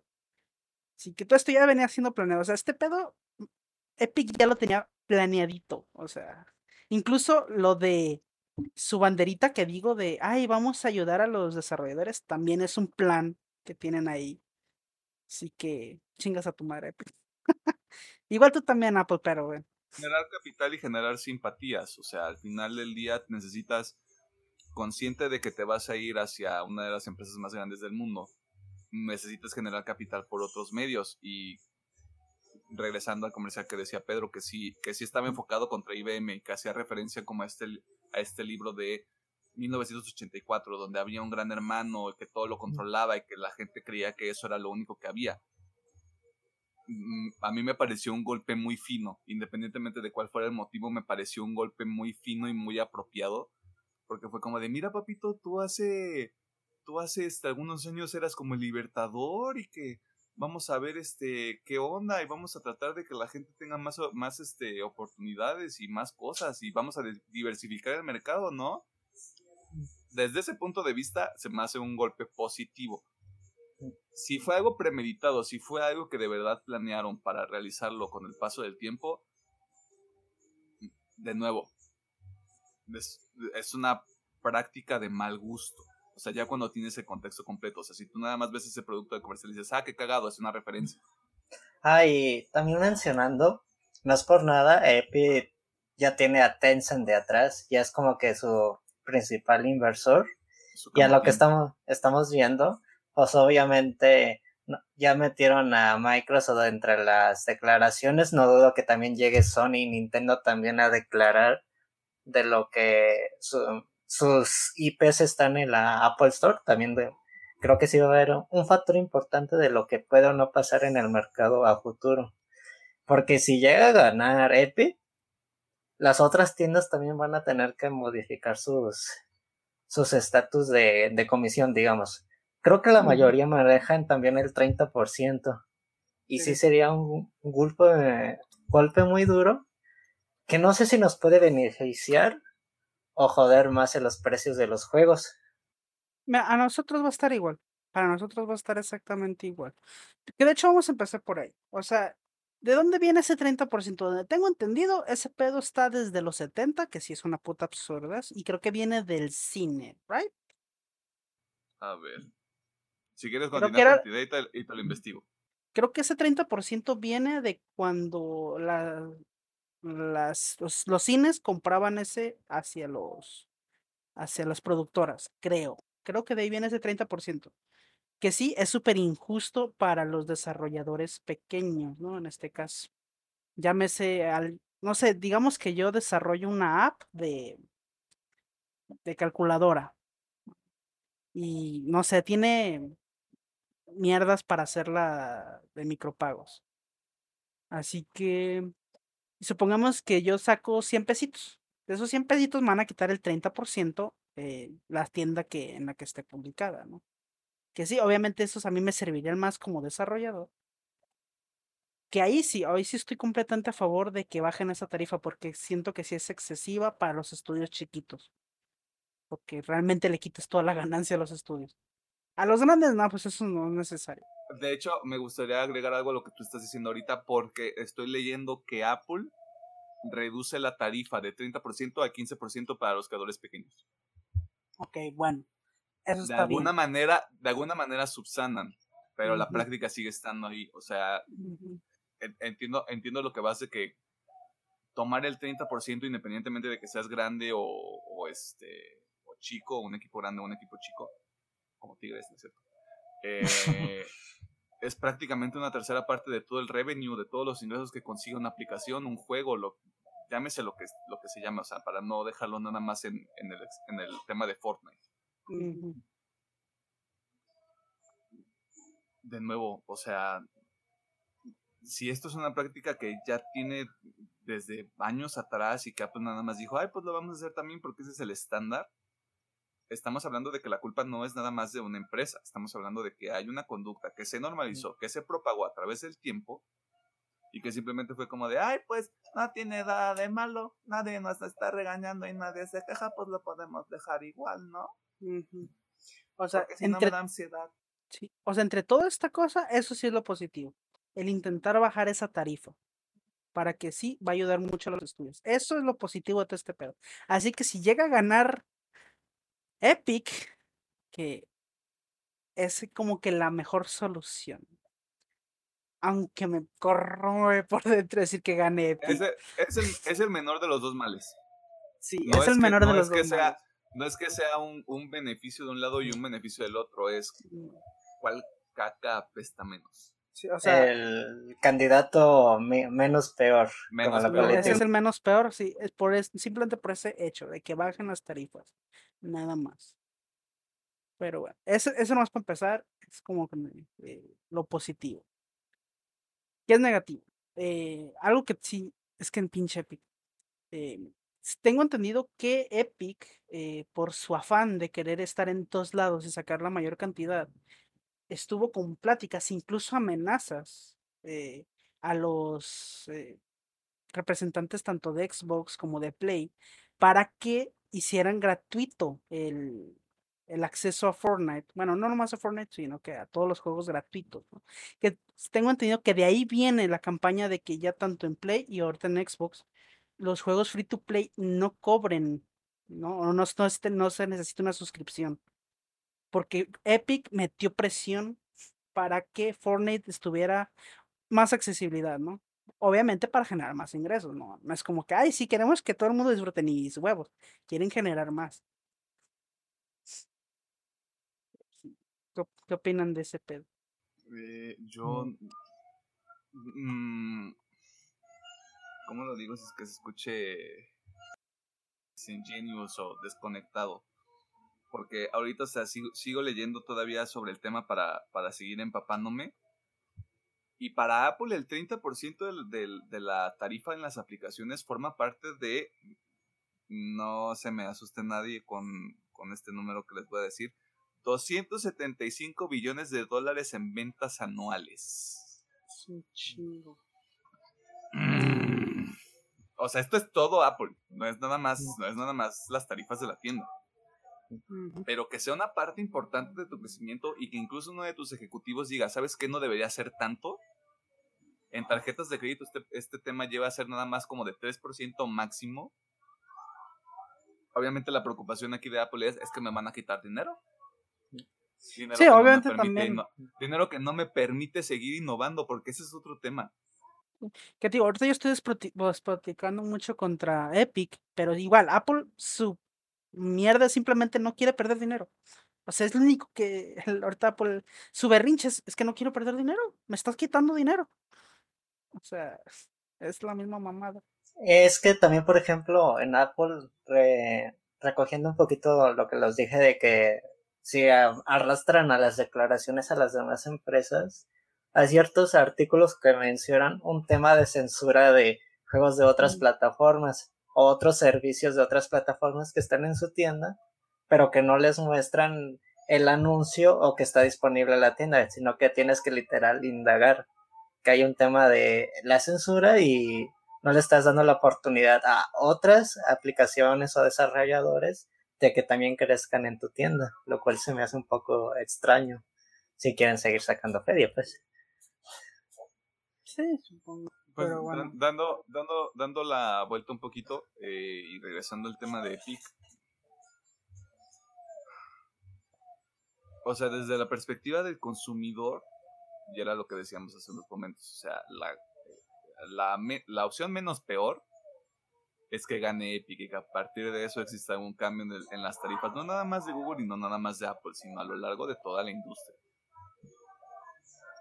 Porque si esto es nada más, quiero demostrar que puedo pegarle un putazo a una de las compañías más grandes del mundo, es como de, sí, qué padre, qué bueno que te quieras, que te quieras medir el, la mazacuata con otra empresa. Pero a final de cuentas deja, dejas también claro que tu ideología de amor y paz, de yo estoy haciendo esto para que lo, le estoy cobrando menos a los desarrolladores chiquitos, para que sigan teniendo más dinero. O sea, todo esto es una, es una farsa. Sigue, sigue siendo parte de un esfuerzo que no, es, no está enfocado a realmente al consumidor, está enfocado a cómo me gano simpatía, cómo gano capital social para que la gente se venga atrás de mí y eventualmente se den cuenta de que yo soy Apple con otro color y con otro logo. Sí, porque es exactamente lo mismo. O sea, eh, también dando un poquito más de datos sobre las mierdas que hace Epic. Se supone que también, por ejemplo, eh, esto fue antecitos de todo este pedo. La guerra en PC, que es ap- este Epic contra Steam, con sus mierdas de. David contra Goliat, pues. sí, que era con sus mierdas de exclusividad, que mira, está bien, ahorita ya lo acepto, que hagan lo que quieran. Pero se supone que iban con la banderita de que "Ah, es que estamos ayudando a los desarrolladores. Mis huevos, salieron las pinches, déjame buscarlo, por aquí estaban. Salieron las tablitas de lo que daban. Y sí, obviamente es un, un buen dinero para los desarrolladores, pero, pero en Reddit salió este un, un güey que tiene mucho tiempo, felicidades por él, que hizo así la comparación de que si este estudio hubiera vendido eh, las copias que se descargaron, aunque sea con descuento al 50%, hubiera sacado más dinero de lo que le dio Epic. Así que tú digas, ah, le está yendo súper bien. No, está por ejemplo el caso de Gearbox, ¿no? Que con Borderlands 3, Las que tres. fue un total fracaso, pero total, porque no vendió nada en Epic, llegó a Steam después del después, ¿Año? de- después del año, no vendió ni madres, pero sí, obviamente le dieron una buena feria, pero sí, sé que tal vez no se alcanza a ver, pero esta es la tabla que dices, ¿no? No está muy bien Eh, enfocado. ah, caray. Que es como de los, de los revenues y todo eso. A ver si se enfoca. Ahí está. O sea, Ya está enfocado. Supongo que son los mismos datos, pero sí, aquí tengo, es en otro en formato Excel, pero sí. Ok. Eh, pero bueno, se supone que sí, o sea, es una buena feria para los desarrolladores, pero según estos cálculos que hizo este usuario de Reddit, si, los, si estas empresas hubieran vendido la misma cantidad de descargas con descuento, no a precio completo, con descuento, hubieran generado muchísimo más de lo que les dio Epic. Así que que tú digas, ay, ¿les está ayudando un chingo? Pues no. Así que Pues yo pinche banderita. creo, Dale, creo que también es un tema del desarrollador de un poco de miedo de, de que no pueda recuperar su inversión y dice, pues este es el camino más fácil ahorita, me está, digamos, es un supuesto, no me acuerdo cuánto le ofreció, según yo fueron más de 100 millones para Gearbox o, o A ver, me estoy ahorita, te, ahorita te digo exactamente. Es náutica, bla, bla, bla. Síguele. Sí, yo te digo exactamente cuánto. Ah, ok. Y tal vez el pensamiento de Gearbox fue de, bueno, aquí puedo recuperar una parte de mi inversión. Está co- su miedo como total de desarrollador. Si el Borderlands 3 no jala chido, pues mínimo aquí ya tengo, digamos, el colchoncito, ¿no? De, de que no perdí tanto, de mínimo ya tengo mi inversión de regreso. Porque es un supuesto, porque creo que las producciones de videojuegos, de los juegos AAA, ya son más caras que una un blockbuster del cine. Sí, sí, sí. Sí, yo los si no son más caras, yo los pondré al mismo nivel. Y no te estoy hablando de Rápido y Furioso, te estoy hablando de Avengers. O sea, Sí, sí, sí. Como para que te des un, para que dar una, una idea más clara. Eh, no sé, o sea, a mí, a mí todo el tema se me sigue haciendo como, o sea, Alejandro lo resumía muy bien, como un, un pleito de vecinos, donde los dos creen que están bien por las prácticas que han perpetuado por mucho tiempo, prácticas que los dos, en la que los dos han sido partícipes, independientemente de que Epic sea algo reciente, está creado por gente que ha estado en la industria por muchísimo tiempo. O sea, eso no, eso no es algo que se puede ignorar. O sea, hay, hay prácticas y hay conductas que ya se normalizaron en la industria, tanto tecnológica como, como de videojuegos. Son, son este, comportamientos arraigados que no puedes cambiar de la noche a la mañana. Aquí lo que pasó, o como yo lo puedo resumir de la manera más franca, es a Epic no le gusta que le quiten dinero. Y Epic dijo, pues yo voy a hacer todo lo que esté en mi poder y lo que esté dentro de mis capacidades para que ese dinero, para no perder ese dinero. El problema aquí es, Epic, tú no eres una tienda chica. Tienes acuerdos de exclusividad. Estás tomando revenue de, de, de creadores grandes y de creadores chicos nada más por estar en tu tienda. Por ejemplo, Ex- aquí explícame. Borderlands 3 costó 146 millones a Epic. Ok. Y vamos a checar, ya que estoy aquí, cuántos son las ventas de Borderlands 2 que está en Steam. Uno, dos, ventas total. Mira, aprovechando, aprovechando este pequeño break y regresando también al, al, otro lado porque no es nada más tirar la Epic. Ah, lo decía, lo decía ahorita con los 275, 285 billones de dólares que, que tiene Apple de ingresos al año.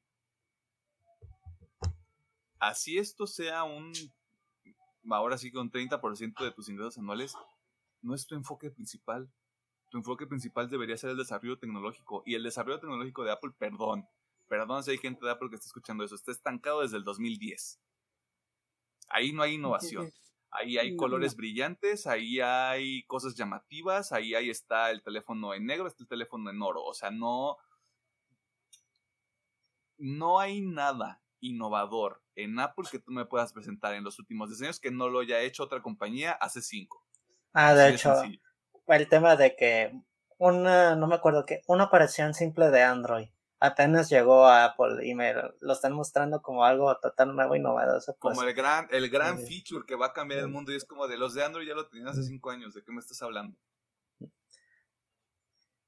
Digo, ellos realmente lo que venden supuestamente es un estatus porque en innovación no tienen nada. Innovación lo habían hecho en los primeros años de Apple y lo, y lo hicieron bien, o sea, sí estaban revolucionando. El problema fue que al momento en el que Apple se convirtió en una marca como, marca, como tú decías, de estatus o de, o de este, poder adquisitivo, fue como de, ah, pues somos una, somos una marca de estatus, no somos una marca de innovación.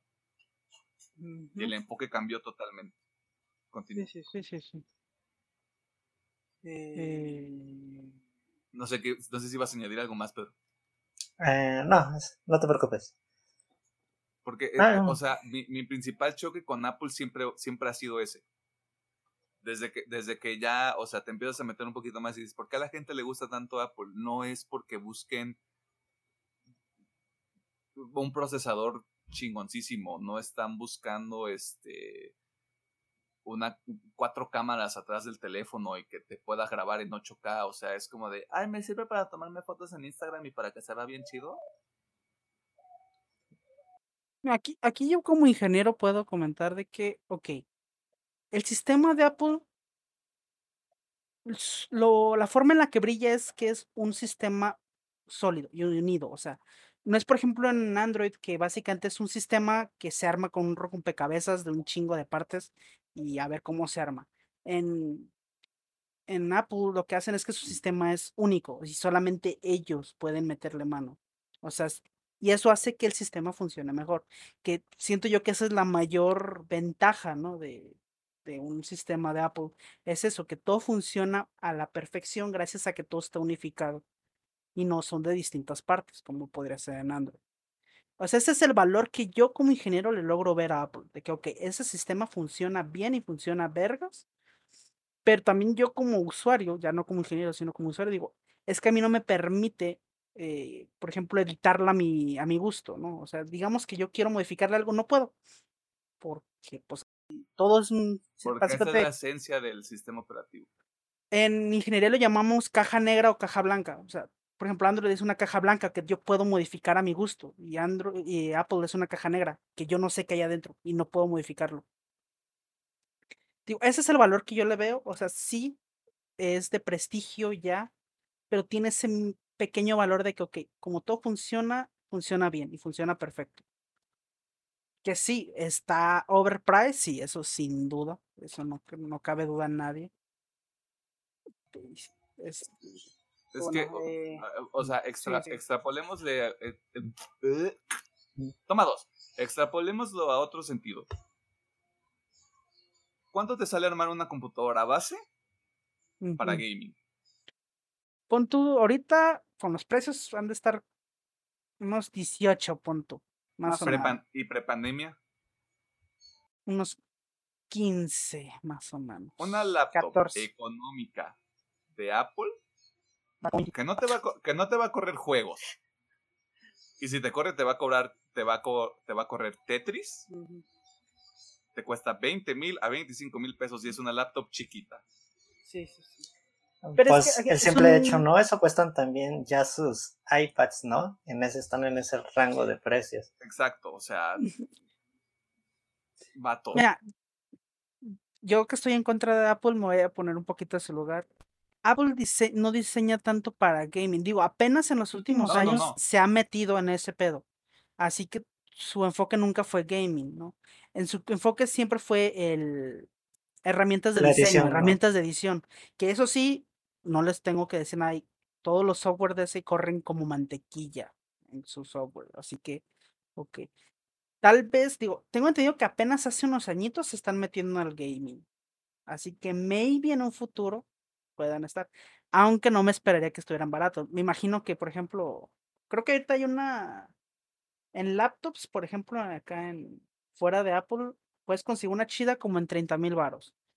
Yo me imagino en Apple una de 60 mil varos, exclusiva en gaming. Siendo es que más. Sí. Y es que creo que creo que ahí faltó un poquito más de, de, de aderezarle pero el tema con armarte una computadora gaming es que también la puedes construir en el sentido de que te puede ayudar en un tema de diseño. Sí, sí, sí. y, si, y si te enfocas completamente a armar una computadora desde cero de diseño, tal vez sí te sale como unos 18 también, o unos 12. Un poquito menos. Tanto te pases. Aguanta. Este. Pure, pure Gold. Perdón. Este, a lo que a lo que yo voy es si tú como consumidor no tienes la visión de analizar todas las propuestas que hay ahí afuera, tú también estás formando parte de, de, un comportamiento negativo que se va a seguir perpetuando, se va a seguir arraigando.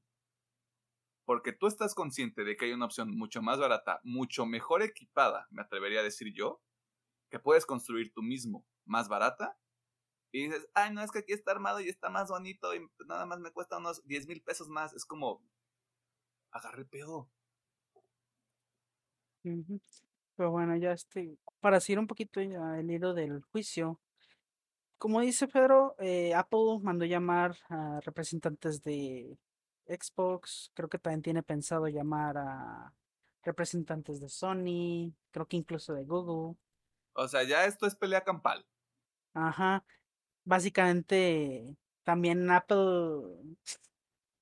eh, básicamente quiere, eh, está pusheando para supuestamente meter al juicio de que Epic tiene juegos porno y al otro también le dio la misma de que es que tú también y eso, es, eh. pateas de ahogado, eso ya es o sea, pero es como que todo este juicio, o sea, todos estos días han sido básicamente estas dos empresas tirándose patadas ventilándose. para quitar el tema, para quitar el tema principal de en medio hasta que básicamente están ganando tiempo, así de fácil. Las dos empresas están ganando tiempo tirándose mierda la una a la otra. Porque es que regresamos, regresamos al tema inicial, o sea, la gente no puede perder la idea de que la, la base de la demanda es las dos empresas quieren dinero todo este ruido que metan de por medio de es que tú tienes juegos que no sé qué, es que tú tienes prácticas así, tratas a tus empleados de esta manera, es como de nada de eso importa. Porque número uno, en el juicio que se está llevando a cabo no hay jurado. Esto solo va a ser decidido por un juez que va a estar analizando el caso y va a estar revisando qué es lo que se esté, qué es lo que se esté desarrollando y va a dar un veredicto y ya, se acabó. Todo este tema de querer seguir juntando gente para tu barco son, son precisamente eso, son patadas de ahogado. Es como de, oye, el pedo aquí es el dinero. Las prácticas que todos, las prácticas que todos ustedes hacen, que también son prácticas puercas y que no nada más se limitan a ustedes dos, son otro pedo. Y estás abriendo una, estás abriendo otra caja y estás abriendo otra, otra tangente que ni siquiera te estás dando cuenta del daño que se puede causar a partir de eso. Pero es como de, ah, me estás diciendo que hay juegos pornográficos en estas plataformas. Güey, eso no es sorpresa, o sea, por ejemplo, yo que sigo un poquito el mercado móvil porque realmente me impresiona mucho lo mucho que ha crecido. Eh, hay un jueguito ahorita que está dominando muy cabrón, que es un juego porno, tal cual. Okay y está generando unas ganancias que, oh my fucking god. Digo, creo que nomás está en Japón, creo. No sé si está en Europa, pero dices, oh my god, las ganancias. Así que no me sorprende realmente. sí, o sea, ahí es, ahí es donde abres esta, esta otra línea de, ¿y esto por qué no está regulado? Pues o, porque esto, o porque esto no le están quitando de sus tiendas, sabiendo que es otro tipo de contenido subido de todo. porque genera. Digo, también supongo que deben de tener el contrato así tipo de. Está el aviso que es más 18, ¿no? Supongo. Porque si no, ya lo hubiera- explícito. Porque si no, siento que ya lo hubieran quitado. Pero bueno. Sí, eh, sí, sí.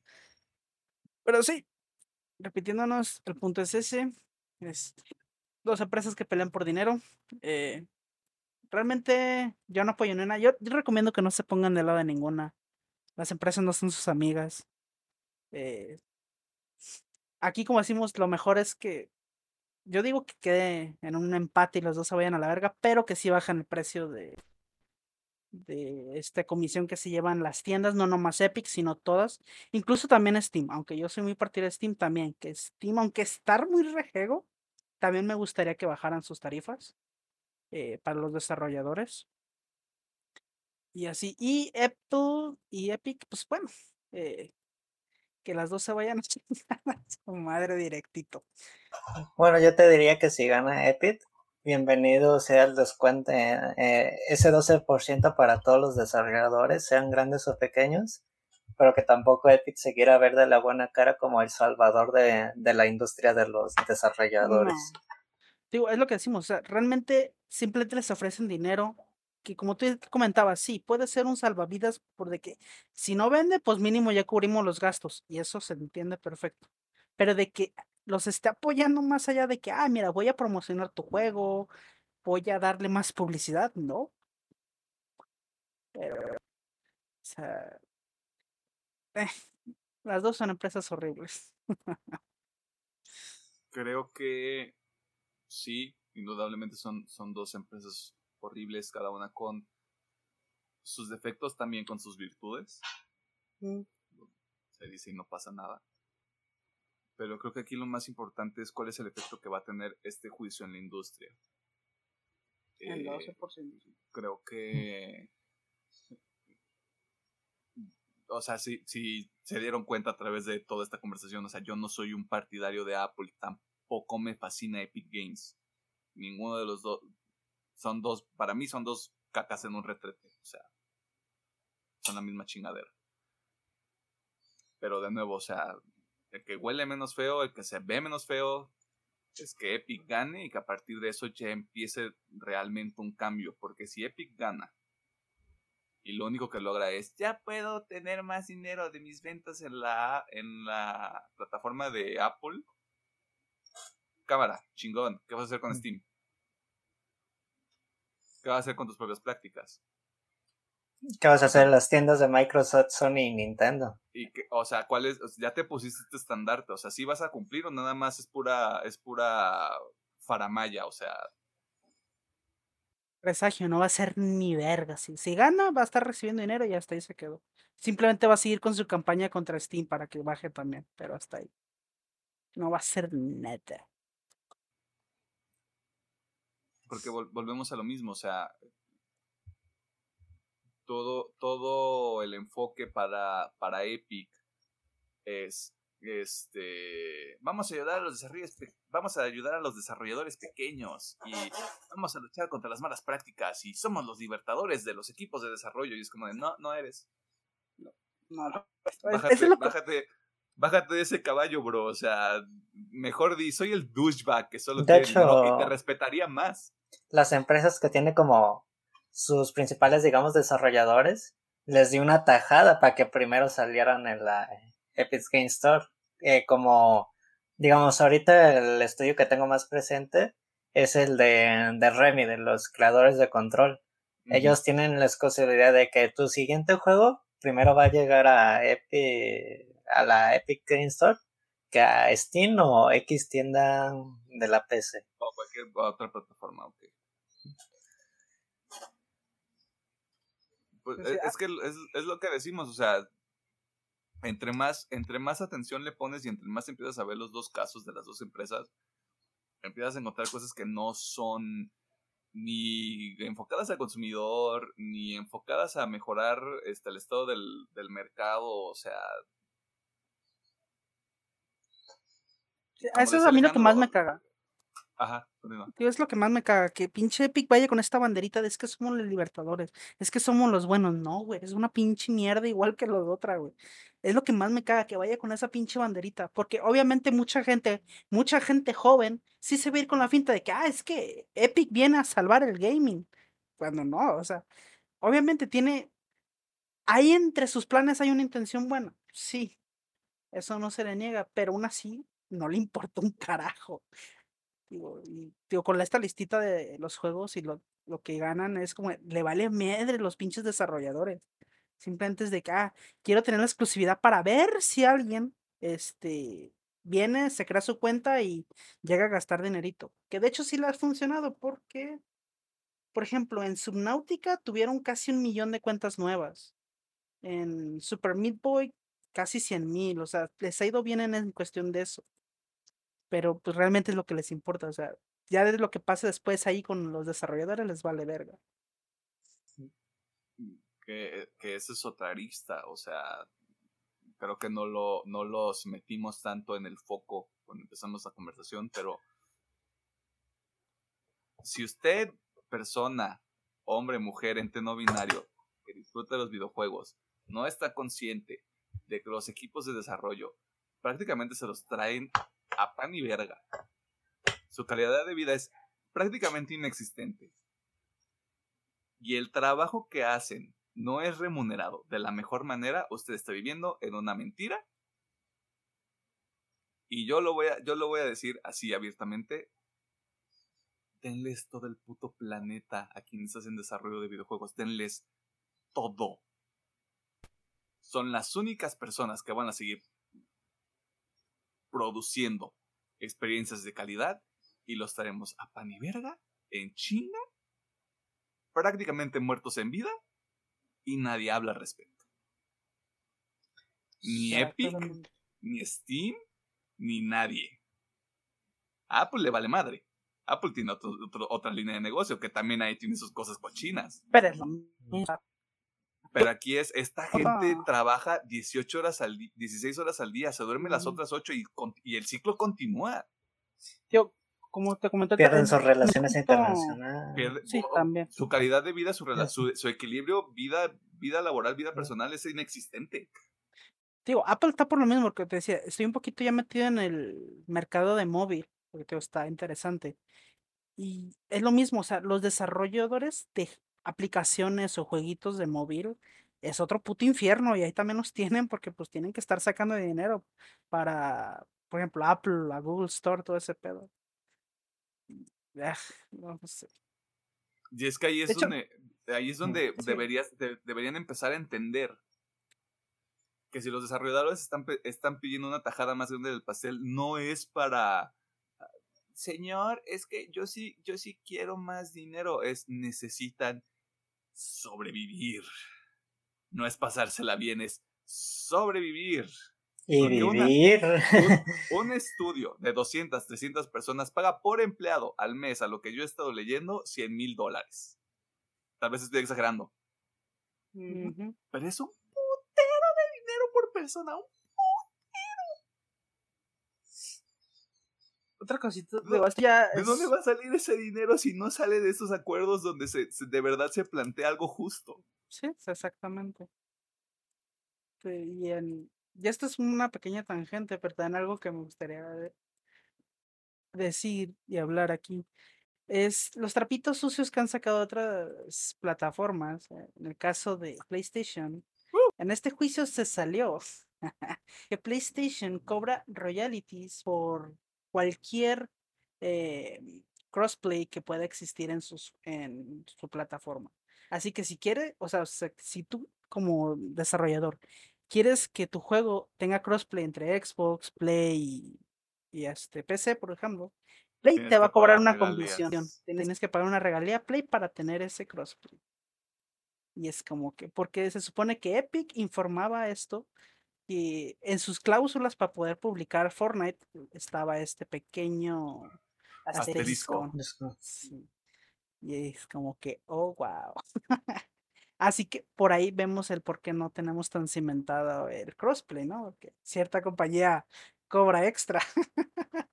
De color azul. De color azul y blanco. Sí. También. Interesante. ¡Ah! Ya me enojé. Y al parecer ser. A ver, esto no entiendo bien. Pero también se supone que sacaron ropita de Nintendo a pasear. El cual. Ok, ya entendí. O sea que una de las cláusulas de Nintendo es que no tengas nada que ver con la Yakuza o fuerzas criminales para poder trabajar con ellos. Ah, sí había escuchado algo sobre eso. Como de. No están en contra de los juegos de Yakuza, pero están en contra de que existan estas organizaciones oscuras. Esta me suena contra. ¿Cosa más este? ¿Capcom? No. Eh, Konami. Me suena que es algo con Konami, porque todos sabemos que Konami está con la Yakuza. No. Ah, oh. ¿De qué hablas, hombre? Señor Konami, no nos mate. y obviamente, pues, un chingo de correos donde pues, la mayoría son amenazas, ¿verdad? Qué bonito. Pinche Tim Sweeney se ve que es un amor de persona. No, claro, ¿qué pasó? Te vas a tomar un, café con él y te comes una crepa, claro. Lo decíamos hace rato, o sea, el, enfoque se sigue yendo hacia otros lados, o sea, están, están ganando, están buscando ganar dinero y están buscando enfocar la conversación en otras cosas y les está saliendo, porque estas notas donde las encontramos en todos los medios especializados en la industria. Sí, sí, sí. Y al final del día se va a diluir el enfoque y cuando ya salga el resultado de todo el juicio va a ser como de, ah, pero y todo lo demás que salió. Sí, sí, sí. Que de nuevo, o sea, el tema este de Sony en específico, si, si es verdaderamente un impedimento para que se dé crossplay, eh, va a tener que desaparecer. Digo, va a haber un punto donde todos los juegos van a querer tener crossplay. Y, y no creo que todos vayan a querer darle una tacha a Sony del crossplay, porque. te, la dejo, así de sencilla, güey. Un crossplay PC, Xbox, Nintendo, dejas fuera Sony y a ver qué hace Sony, güey. Porque, o sea, es que viendo la simple perspectiva de un desarrollador, o sea, no solamente tienes que pagar el 30% de publicarte, por ejemplo, en Sony, sino todavía tienes que pagarle una tajada más por si tiene crossplay. Que ya me imagino cuánto debe estar pagando Warzone en estos momentos. no, y Warzone, se está riendo porque tiene un chingo de dinero también. Sí, obviamente, digo, es una empresa. Sí, le sueltan los billetes. Sí, sí, tú. Sí, sí, haz lo que quieras. Te doy hasta el 50 si quieres. Sí, sí, sí. Sigo ganando dinero. sí, sí. O sea, la, moral, la moraleja dentro de todo esto es... La industria de los videojuegos, la industria del entretenimiento tiene cosas muy negativas, tiene cosas muy oscuras, tiene cosas que se hacen bajo de la mesa y con, con mucho cochambre, a falta de utilizar otra, otra palabra. Pero yo sigo, yo sigo terco en esta idea de sigan de cerca el juicio sigan de cerca cuál es la resolución, no dejen que el ruido impacte el verdadero enfoque de todo esto, que es Epic quiere más dinero y Apple no quiere soltar ese dinero. Las otras prácticas, el tema de Sony, el tema de Microsoft, el tema de Nintendo, serán cosas que se van a tener que atender tarde o temprano porque ya están afuera.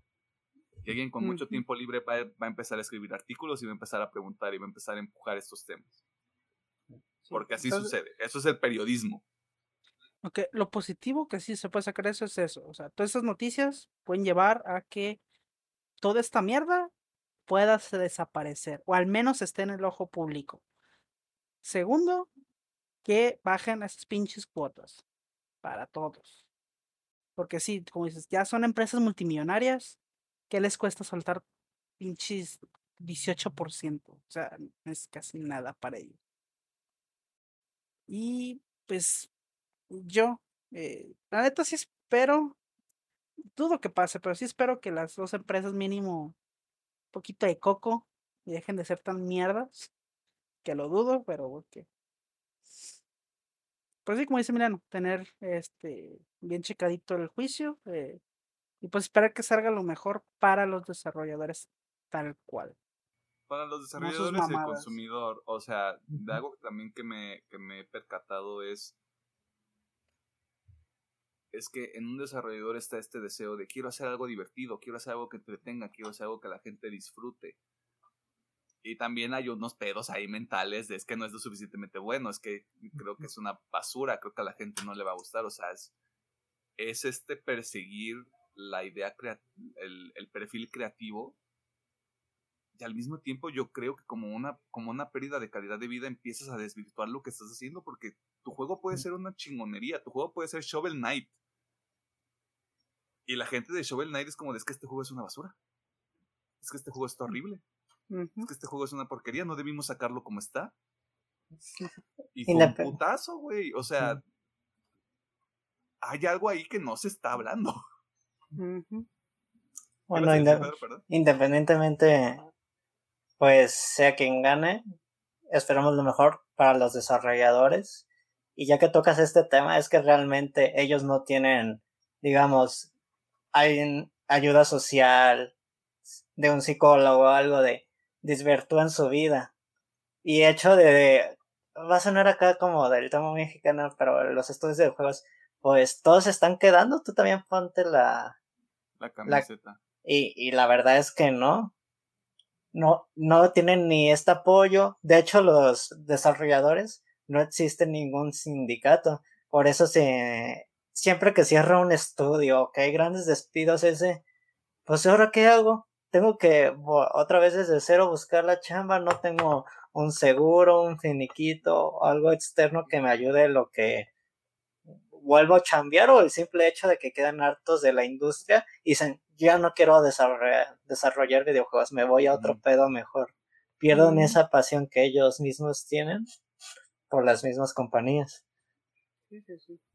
Yo creo que este tema lo podemos continuar en otro momento, porque creo que Ujú. también hay mucho de dónde sacarlo. Pero sí, o sea, para ya, para ya cerrar este tema, que chinguen a su madre Apple, que chinguen a su madre Epic Games, los dos, o sea, agarrado- agarrados de la mano, váyanse a la chingada. Un tercero también, Tencent, tú también. Así chingas a tu madre. Que también, o sea, Ya que estamos aquí mandando a todos a chingar. ve- investiguen un poquito de Tencent y van a ver que también ese cabrón va por el mismo camino. Y ese sí da más miedo porque es chino. Oye. Las opiniones de Alejandro Gómez representan las opiniones de todo el proyecto. Eh, no sé, ¿hay algún otro hay, hay algún otro punto que consideren relevante? Creo que no. Creo que más bien sería la espe- esperar la resolución del juicio del juicio? Y posiblemente todos los trapos que vayan a salir de otras compañías y de estas mismas. Nos vamos a enterar de varias cosillas, seguramente. Es muy probable. O sea, la información va a seguir saliendo bajo este mismo esquema de todavía no tengo un argumento bien hecho, hay que ganar tiempo, hombre. Ujú. Sí, sí, sí. Abre la, abre la caja de Pandora número uno. Es más, incluso puede que ni siquiera lleguen al tema, porque todos sabemos que normalmente estos juicios se tratan de tiempo y dinero. Así. Si, si ellos se la juegan a alargarla, alargarla, pueden durar así meses. Sí. Entonces, en ese caso, Apple tiene las de ganar. Sí, pues, obviamente, le da mil vueltas. Sí, claro que sí. pues, sí, como dices, Bueno. ya veremos qué pasa.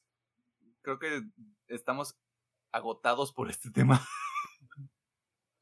De alguna manera enojados, pero si usted, persona que está escuchando este contenido, que lo está viendo en YouTube, tiene alguna opinión, le merece alguna opinión esto, o usted dice, ¿sabes qué? Yo no me quiero meter en este cochambre, los dos son, las dos empresas son una bola de pendejos. Ya simplemente vaya a ver cómo inflacionan, eso también es una postura completamente válida, y le invitamos a que la comparta en los comentarios de este video o en redes sociales. Ya, vámonos, porque sigo enojado. No se casen con ninguna empresa. Consejo. ¿Cómo? No se casen con ninguna empresa. Todas son bien culeras. Ah, eso es, eso es aparte. Ah, pero es que, o sea, no- nunca apoyan a ninguna empresa. Está chido. Eh, eventualmente, eventualmente todas les van a fallar. Está bien que sean fanáticos, pero también sean realistas de que nomás quieren su dinero. En pocas palabras. También Sí, es sí. eso. Creo que sí puede, re- como lo hacía yo hace rato ya para irnos a recomendaciones. Apple, Apple llegó a innovar en algún momento de su carrera. Eso lo podemos reconocer. Ahorita ya no lo hace. ¿Puedes reconocer que hay fortalezas dentro de una empresa? Claro que sí. Pero como todo, también tiene debilidades. Sean, reconozcan ambos elementos y a partir de eso pueden formar su propio juicio. ¡Vámonos! ¡Recomendaciones! ¡Wii!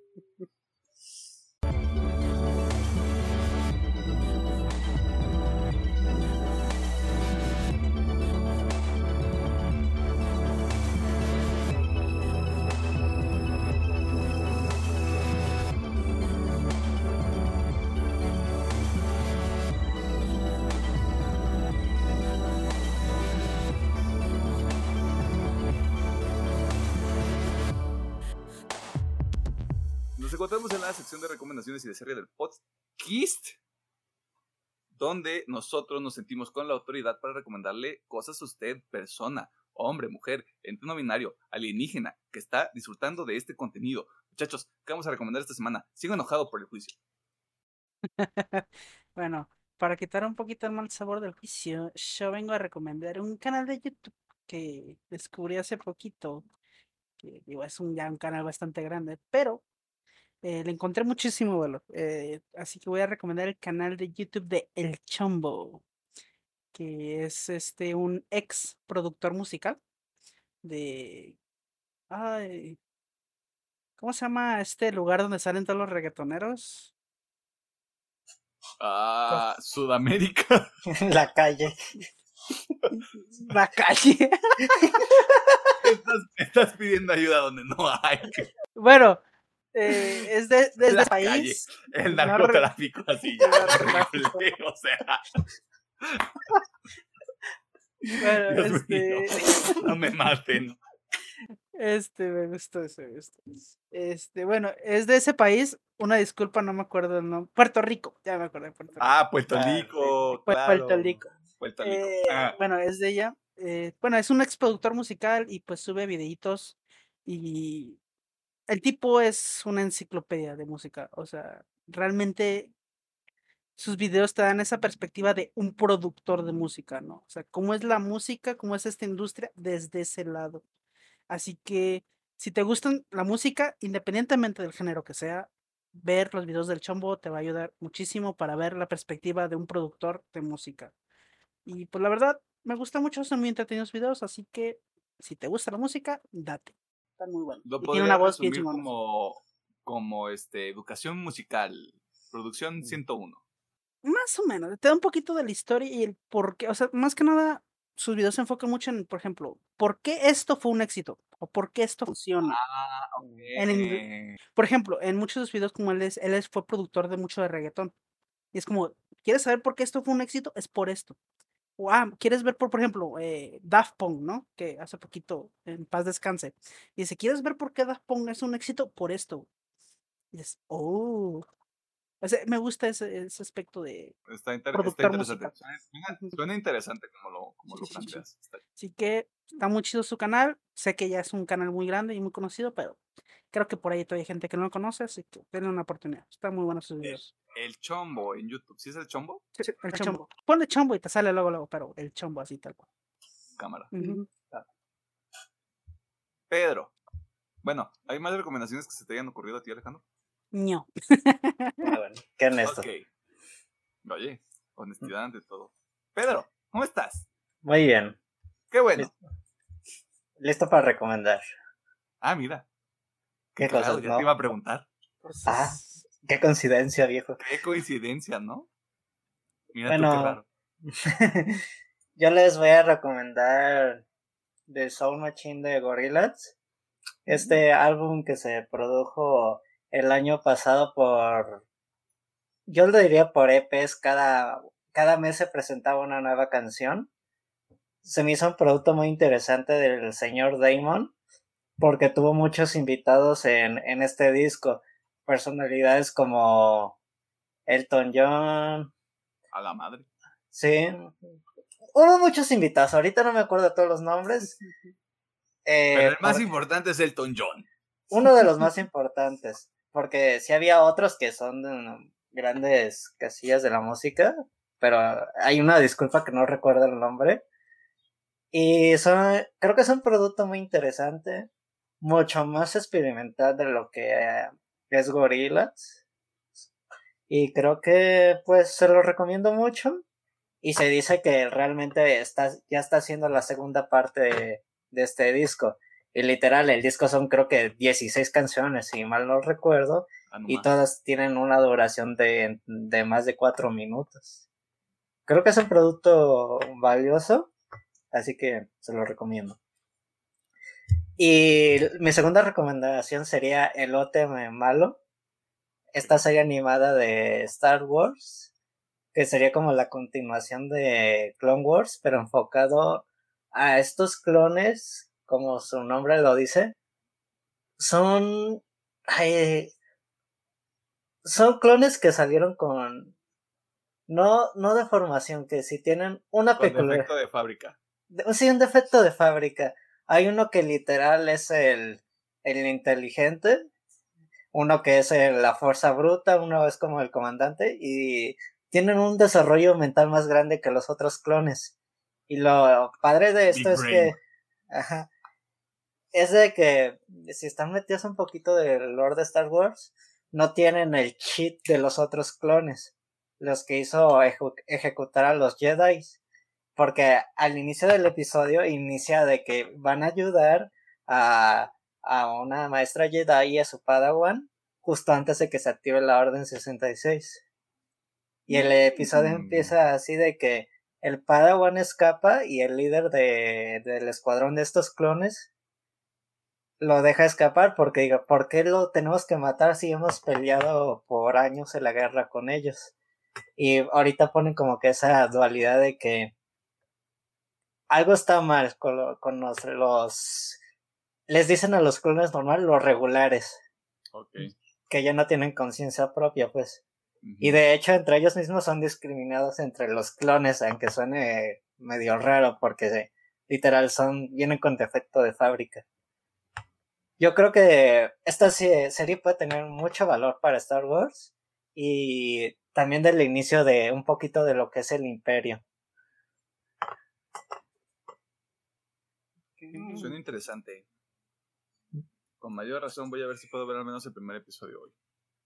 Que dura 70 minutos, muchachos, porque... Está bien, película, vámonos. De hecho, sí es muy buena, muy buena introducción.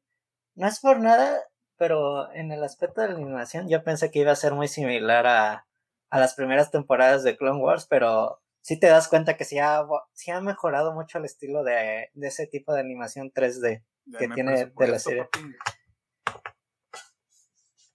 Y Esa como- compra- esa compra dio dinero. La verdad que sí. ¿Qué más ibas a decir? Ah, no, y pues no es por cromársela al creador de la serie Dave Filoni. Ahorita mucha de los fanáticos de Star Wars lo tienen a lo alto, pero creo que sí está haciendo muy buenos productos para la saga en general. A ver, espera, ¿Dave Filoni está detrás de esto? Sí, Con mayor razón la voy a ver. 100% real, no fake. Dave Filoni. Un saludo. el hijado de George Lucas, oficialmente. Distánciate de ese señor horrible y todo. RT, respeto total cuando te distancies de George Lucas. Yo no perdono las precuelas, yo no olvido. ¿Alguna otra recomendación, Pedro? Eh, solamente les traigo estas dos. Está bien, mira aquí, tranquilo, bajita la mano. Ok, yo voy a recomendar tres álbumes, bueno, álbumes EPs, como lo quieran ver. El primero es una banda que se llama Cane Hill, tiene un nombre bien este, extraño, el Crew de la Mort. Eh, ya saben que yo soy el...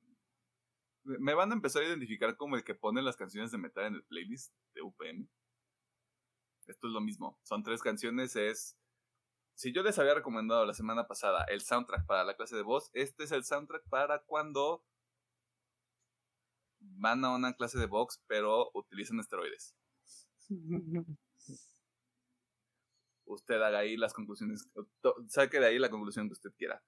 Eh, son tres canciones nada más, pero yo no había seguido esta banda. Creo que Alejandro nos, nos la recomendó en algún momento hace mucho tiempo.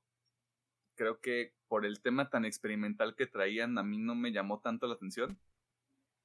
Pero ahorita como se están manejando como artistas independientes, tienen un mayor control de lo que están haciendo. Creo que hay un mayor pulimento en su sonido. Y pues sí llama mucho la atención porque sí está, sí está variado. Está muy, está muy interesante. El segundo, pues obviamente es Typhoons de Royal Blood, que salió la semana pasada. Gran disco, sencillito. Es, es el hijo entre el rock and roll y la música disco. Si eso a usted le llama la atención, escúchelo. Está, está chavocho. El tercero se llama I Let It In and It Took Everything. Es decir, lo dejé entrar y tomó todo. Como usted llena ahí el blanco con la palabra que usted quiera. es de una banda que se llama Loath, ya los había recomendado anteriormente. Este disco yo no lo había disfrutado mucho a pesar de que salió apenas el año pasado. No le encontraba forma, no le encontraba piso, como que no le veía, no veía como mucha cuestión. Hasta que me senté a escucharlo completo. Este tiene muchos momentos interesantes. Va desde rock 2000ero este, suavecito, acolchonadito, este, que te da una caricia con la mano y después se va al otro lado del espectro con prácticamente black metal. o sea, cubre todo eso en un disco, lo cual se me hace muy extraño. Y a partir de eso y de empezar a escucharlo muchas veces, creo que fue, le fue encontrando sentido. Es, es uno de esos casos donde si lo escuchas, si escuchas tracks por separado, vas a encontrar algo que te guste, pero si lo escuchas completo, entiendes Ah, se escucha como muy conceptual, pero entiendes, entiendes como el ritmo que trae todo el disco.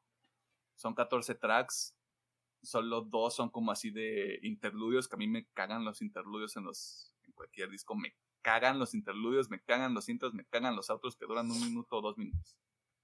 Pero aquí mm, funcionan, es lo máximo que puedo decir. Este, y para cerrar mis recomendaciones, ya estoy terminando de leer. El libro se llama Sangre, Sudor y Pixeles, Blood, Sweat and Pixels. Creo que nada más lo pueden encontrar en inglés en Amazon. Ahí fue donde yo lo encontré. Probablemente hay alguna traducción. Creo que si lo buscan bien en librerías, sí pueden encontrarlo, pero es raro en español. Pues encontrarlo en español, pero es bastante raro. Mm, yo creo que si hay una traducción en español, pues sería cuestión de hacer importación o practicar el inglés. Creo que es más fácil con él. Creo que, es, creo que es más sencillo porque en Amazon creo que está como en 300 pesos, así lo compré yo. Es un libro muy, muy, o sea, chiquito, no es este dimensiones enormes, de hecho hasta el tamaño de la letra es, es proporcional. Eh, el libro es una especie de antología, son 10 historias de, sobre el desarrollo de 10 juegos diferentes. Eh, honestamente sí me ha dado como mucha perspectiva desde el lado del consumidor sobre el, tema de por el que pasan los diferentes equipos de desarrollo, ya sea chico grande, que tiene todo el dinero del mundo, que está haciendo un Kickstarter para, para este, fondear sus proyectos. Eh, las historias que yo creo que, que, valen la pena son Pillars of Eternity, Uncharted 4 y la historia de Halo Wars porque como que tiene un tonito muy, muy, muy amigable, muy inocente el libro, que se nota en esas dos primeras historias que yo les comento de Pillars of Eternity y de Uncharted 4, pero a partir de, de Uncharted 4 y en Halo Wars sí, sí cambia el tono de alguna manera, porque la situación se pone un poquito más compleja, y empieza el crunch, empieza el tema de que hay despidos, hay roces con otros estudios, o sea, te da una perspectiva muy, muy interesante de toda la industria en general, porque pues el tema de Halo Wars fue en específico un estudio que tuvo que colaborar con Bungie a pesar de que Bungie les hacía el fuchi, poniéndolo en términos generales, y a partir de ahí salen como muchas, muchas dificultades. De hecho, porque eso que mencionas de Bungie y Ensemble Studios, ahí el estudio ya se quería salir de Microsoft en ese tiempo. Ajá ya estaba como que ese choque de ya no queremos hacer Halo para, para Xbox y me pones a trabajar con estos chavos, por, por ejemplo, un Samuel Studios que en paz descanse, pero era un excelente estudio de la creación de juegos de estrategia. Sí, se aventaron una muy buena chamba con ese juego, pero sí fue todo un tema de la colaboración con Bungie, con todo, ya se hace el lore un apoyo extra para el estudio. Sí, como, como, esta, como esta parte de, oye, este, y si me ayudas como a desarrollar esta parte de la historia, como para que sí quede con lo que ustedes ya, ya, han, ya han hecho, con la visión, perdón, que ustedes tienen con Halo. Y pues entre este tema de que ya no querían estar relacionados con Halo en, ningún, en ninguna manera y también había como cierto recelo de, pero es que ¿por qué alguien más está tocando nuestra propiedad intelectual? A partir de ahí se generan muchas ficciones. Es un libro que yo sí recomiendo si de verdad les interesa el mundo de los videojuegos y ya llevan mucho tiempo como consumidores, incluso les da otra perspectiva de lo que en realidad es la industria, de cómo funciona, de cómo son la toma de decisiones en caliente. Incluso me atrevería a decir que ya lo mencionábamos también en el tema de la semana, esta, esta cuestión de, de ponerse la camiseta de culturas organizacionales, creo que sí lo toca también el libro y lo hace de una manera muy, muy digerible, altamente, hartamente recomendado el libro también. O sea, si quieren saber por qué defendemos tanto a los desarrolladores, leanse ese libro. Esta es, esta es una buena base. De seguro hay, hay más libros con más historias, más, más este, entrevistas, pero este es un buen primer paso sin duda alguna. Y solo para recapitular, tú habías recomendado el canal El Chombo. El Chombo. Eh, Pedro nos recomendó Song Machine de Gorilas y también la serie de El Elote Malo de Star Wars. Correcto. Y otra vez Crew del Amor de Ken Hill, I Let It In and I Took Everything por Load, Typhoons de Royal Blood y Sangre, Sudor y Pixeles de Jason Schreier. Señor Schreier, si estoy diciendo mal su apellido, discúlpeme. Yo sé que usted tal vez no está viendo esto porque está haciendo otro libro, probablemente. Creo que sí. A estar investigando la CD Projekt. Ha de estar investigando la CD Projekt porque es cierto, el autor de este libro es el eh, editor de noticias de Kotaku. O sea, alguien que tiene contactos ahí en el de los videojuegos. Ah, mencionando este periodista, Hace poco se ha hecho un pleito con el director del World War del 2018 mm, porque él expuso estos temas. También Neil Druckmann le echó pleito. Dijo, pues no, yo nomás lo hago para que mejore la industria y si ustedes están diciendo esto de mí, yo voy a seguir publicando estas cosas. Eh, de hecho, hasta dijo, hasta voy a investigarlos ustedes dos, güey, a ver si son tan limpios, güey. es, que, ah, hay, es, que, hay, hay, una entrevista con Neil Druckmann aquí, o sea, todo el tema de Uncharted, o sea, para los que no tengan como el contexto completo, Neil Druckmann terminó siendo director de Uncharted. De y a mí una, una razón de rebote, y una de las cosas por las que a mí me llamó la atención el tema del desarrollo de ese juego es porque sí lo presentaron como algo de, es que estuvo súper complicado, pero salió, y salió el mejor juego de Uncharted hasta el momento. Perdón, pero se dice, no pasa nada. Lo que no me gustó fue que sí hacemos crunch, pero la gente lo hace porque está, está comprometida con la calidad del producto y es... Esa fue la misma pelea que mm. tuvieron en Twitter. Esa fue la misma no, pelea. No creo. Digo, también es importante resaltar que Naughty Dog no tiene como tal productores, nomás es el director es el que mueve todo, pero sí es de que, chavo, si ocupas productores para que esto no sea totalmente un desmadre. Yo creo que también tiene que ver eso mucho el tema de crunch en el estudio que una organización al 100. Sí, la, la cultura que hay. Aparte, Neil Druckmann como tal ha sido una persona que ha crecido mucho dentro de la organización en muy poco tiempo, a lo que yo considero. Porque ahorita ya es copresidente y antes fue director, y antes creo que fue artista de diseño, fue escritor, alguna, alguna cosa en ese sentido, pero su proceso dentro de Naughty Dog ha sido muy corto y ya es una persona con demasiado poder. Yo consumo los juegos de Naughty Dog, tengo sangre en mis manos, lo acepto. Pero es que demonios, es que estos juegos están bien hechos. Hay muchas aristas ahí. Alejandro, pensamiento final. Palabras finales, porque si digo pensamiento final, tal vez llegue tres gordos B y me destruyan. Máximo respeto a tres gordos B. Muchísimo respeto, super fan. Este.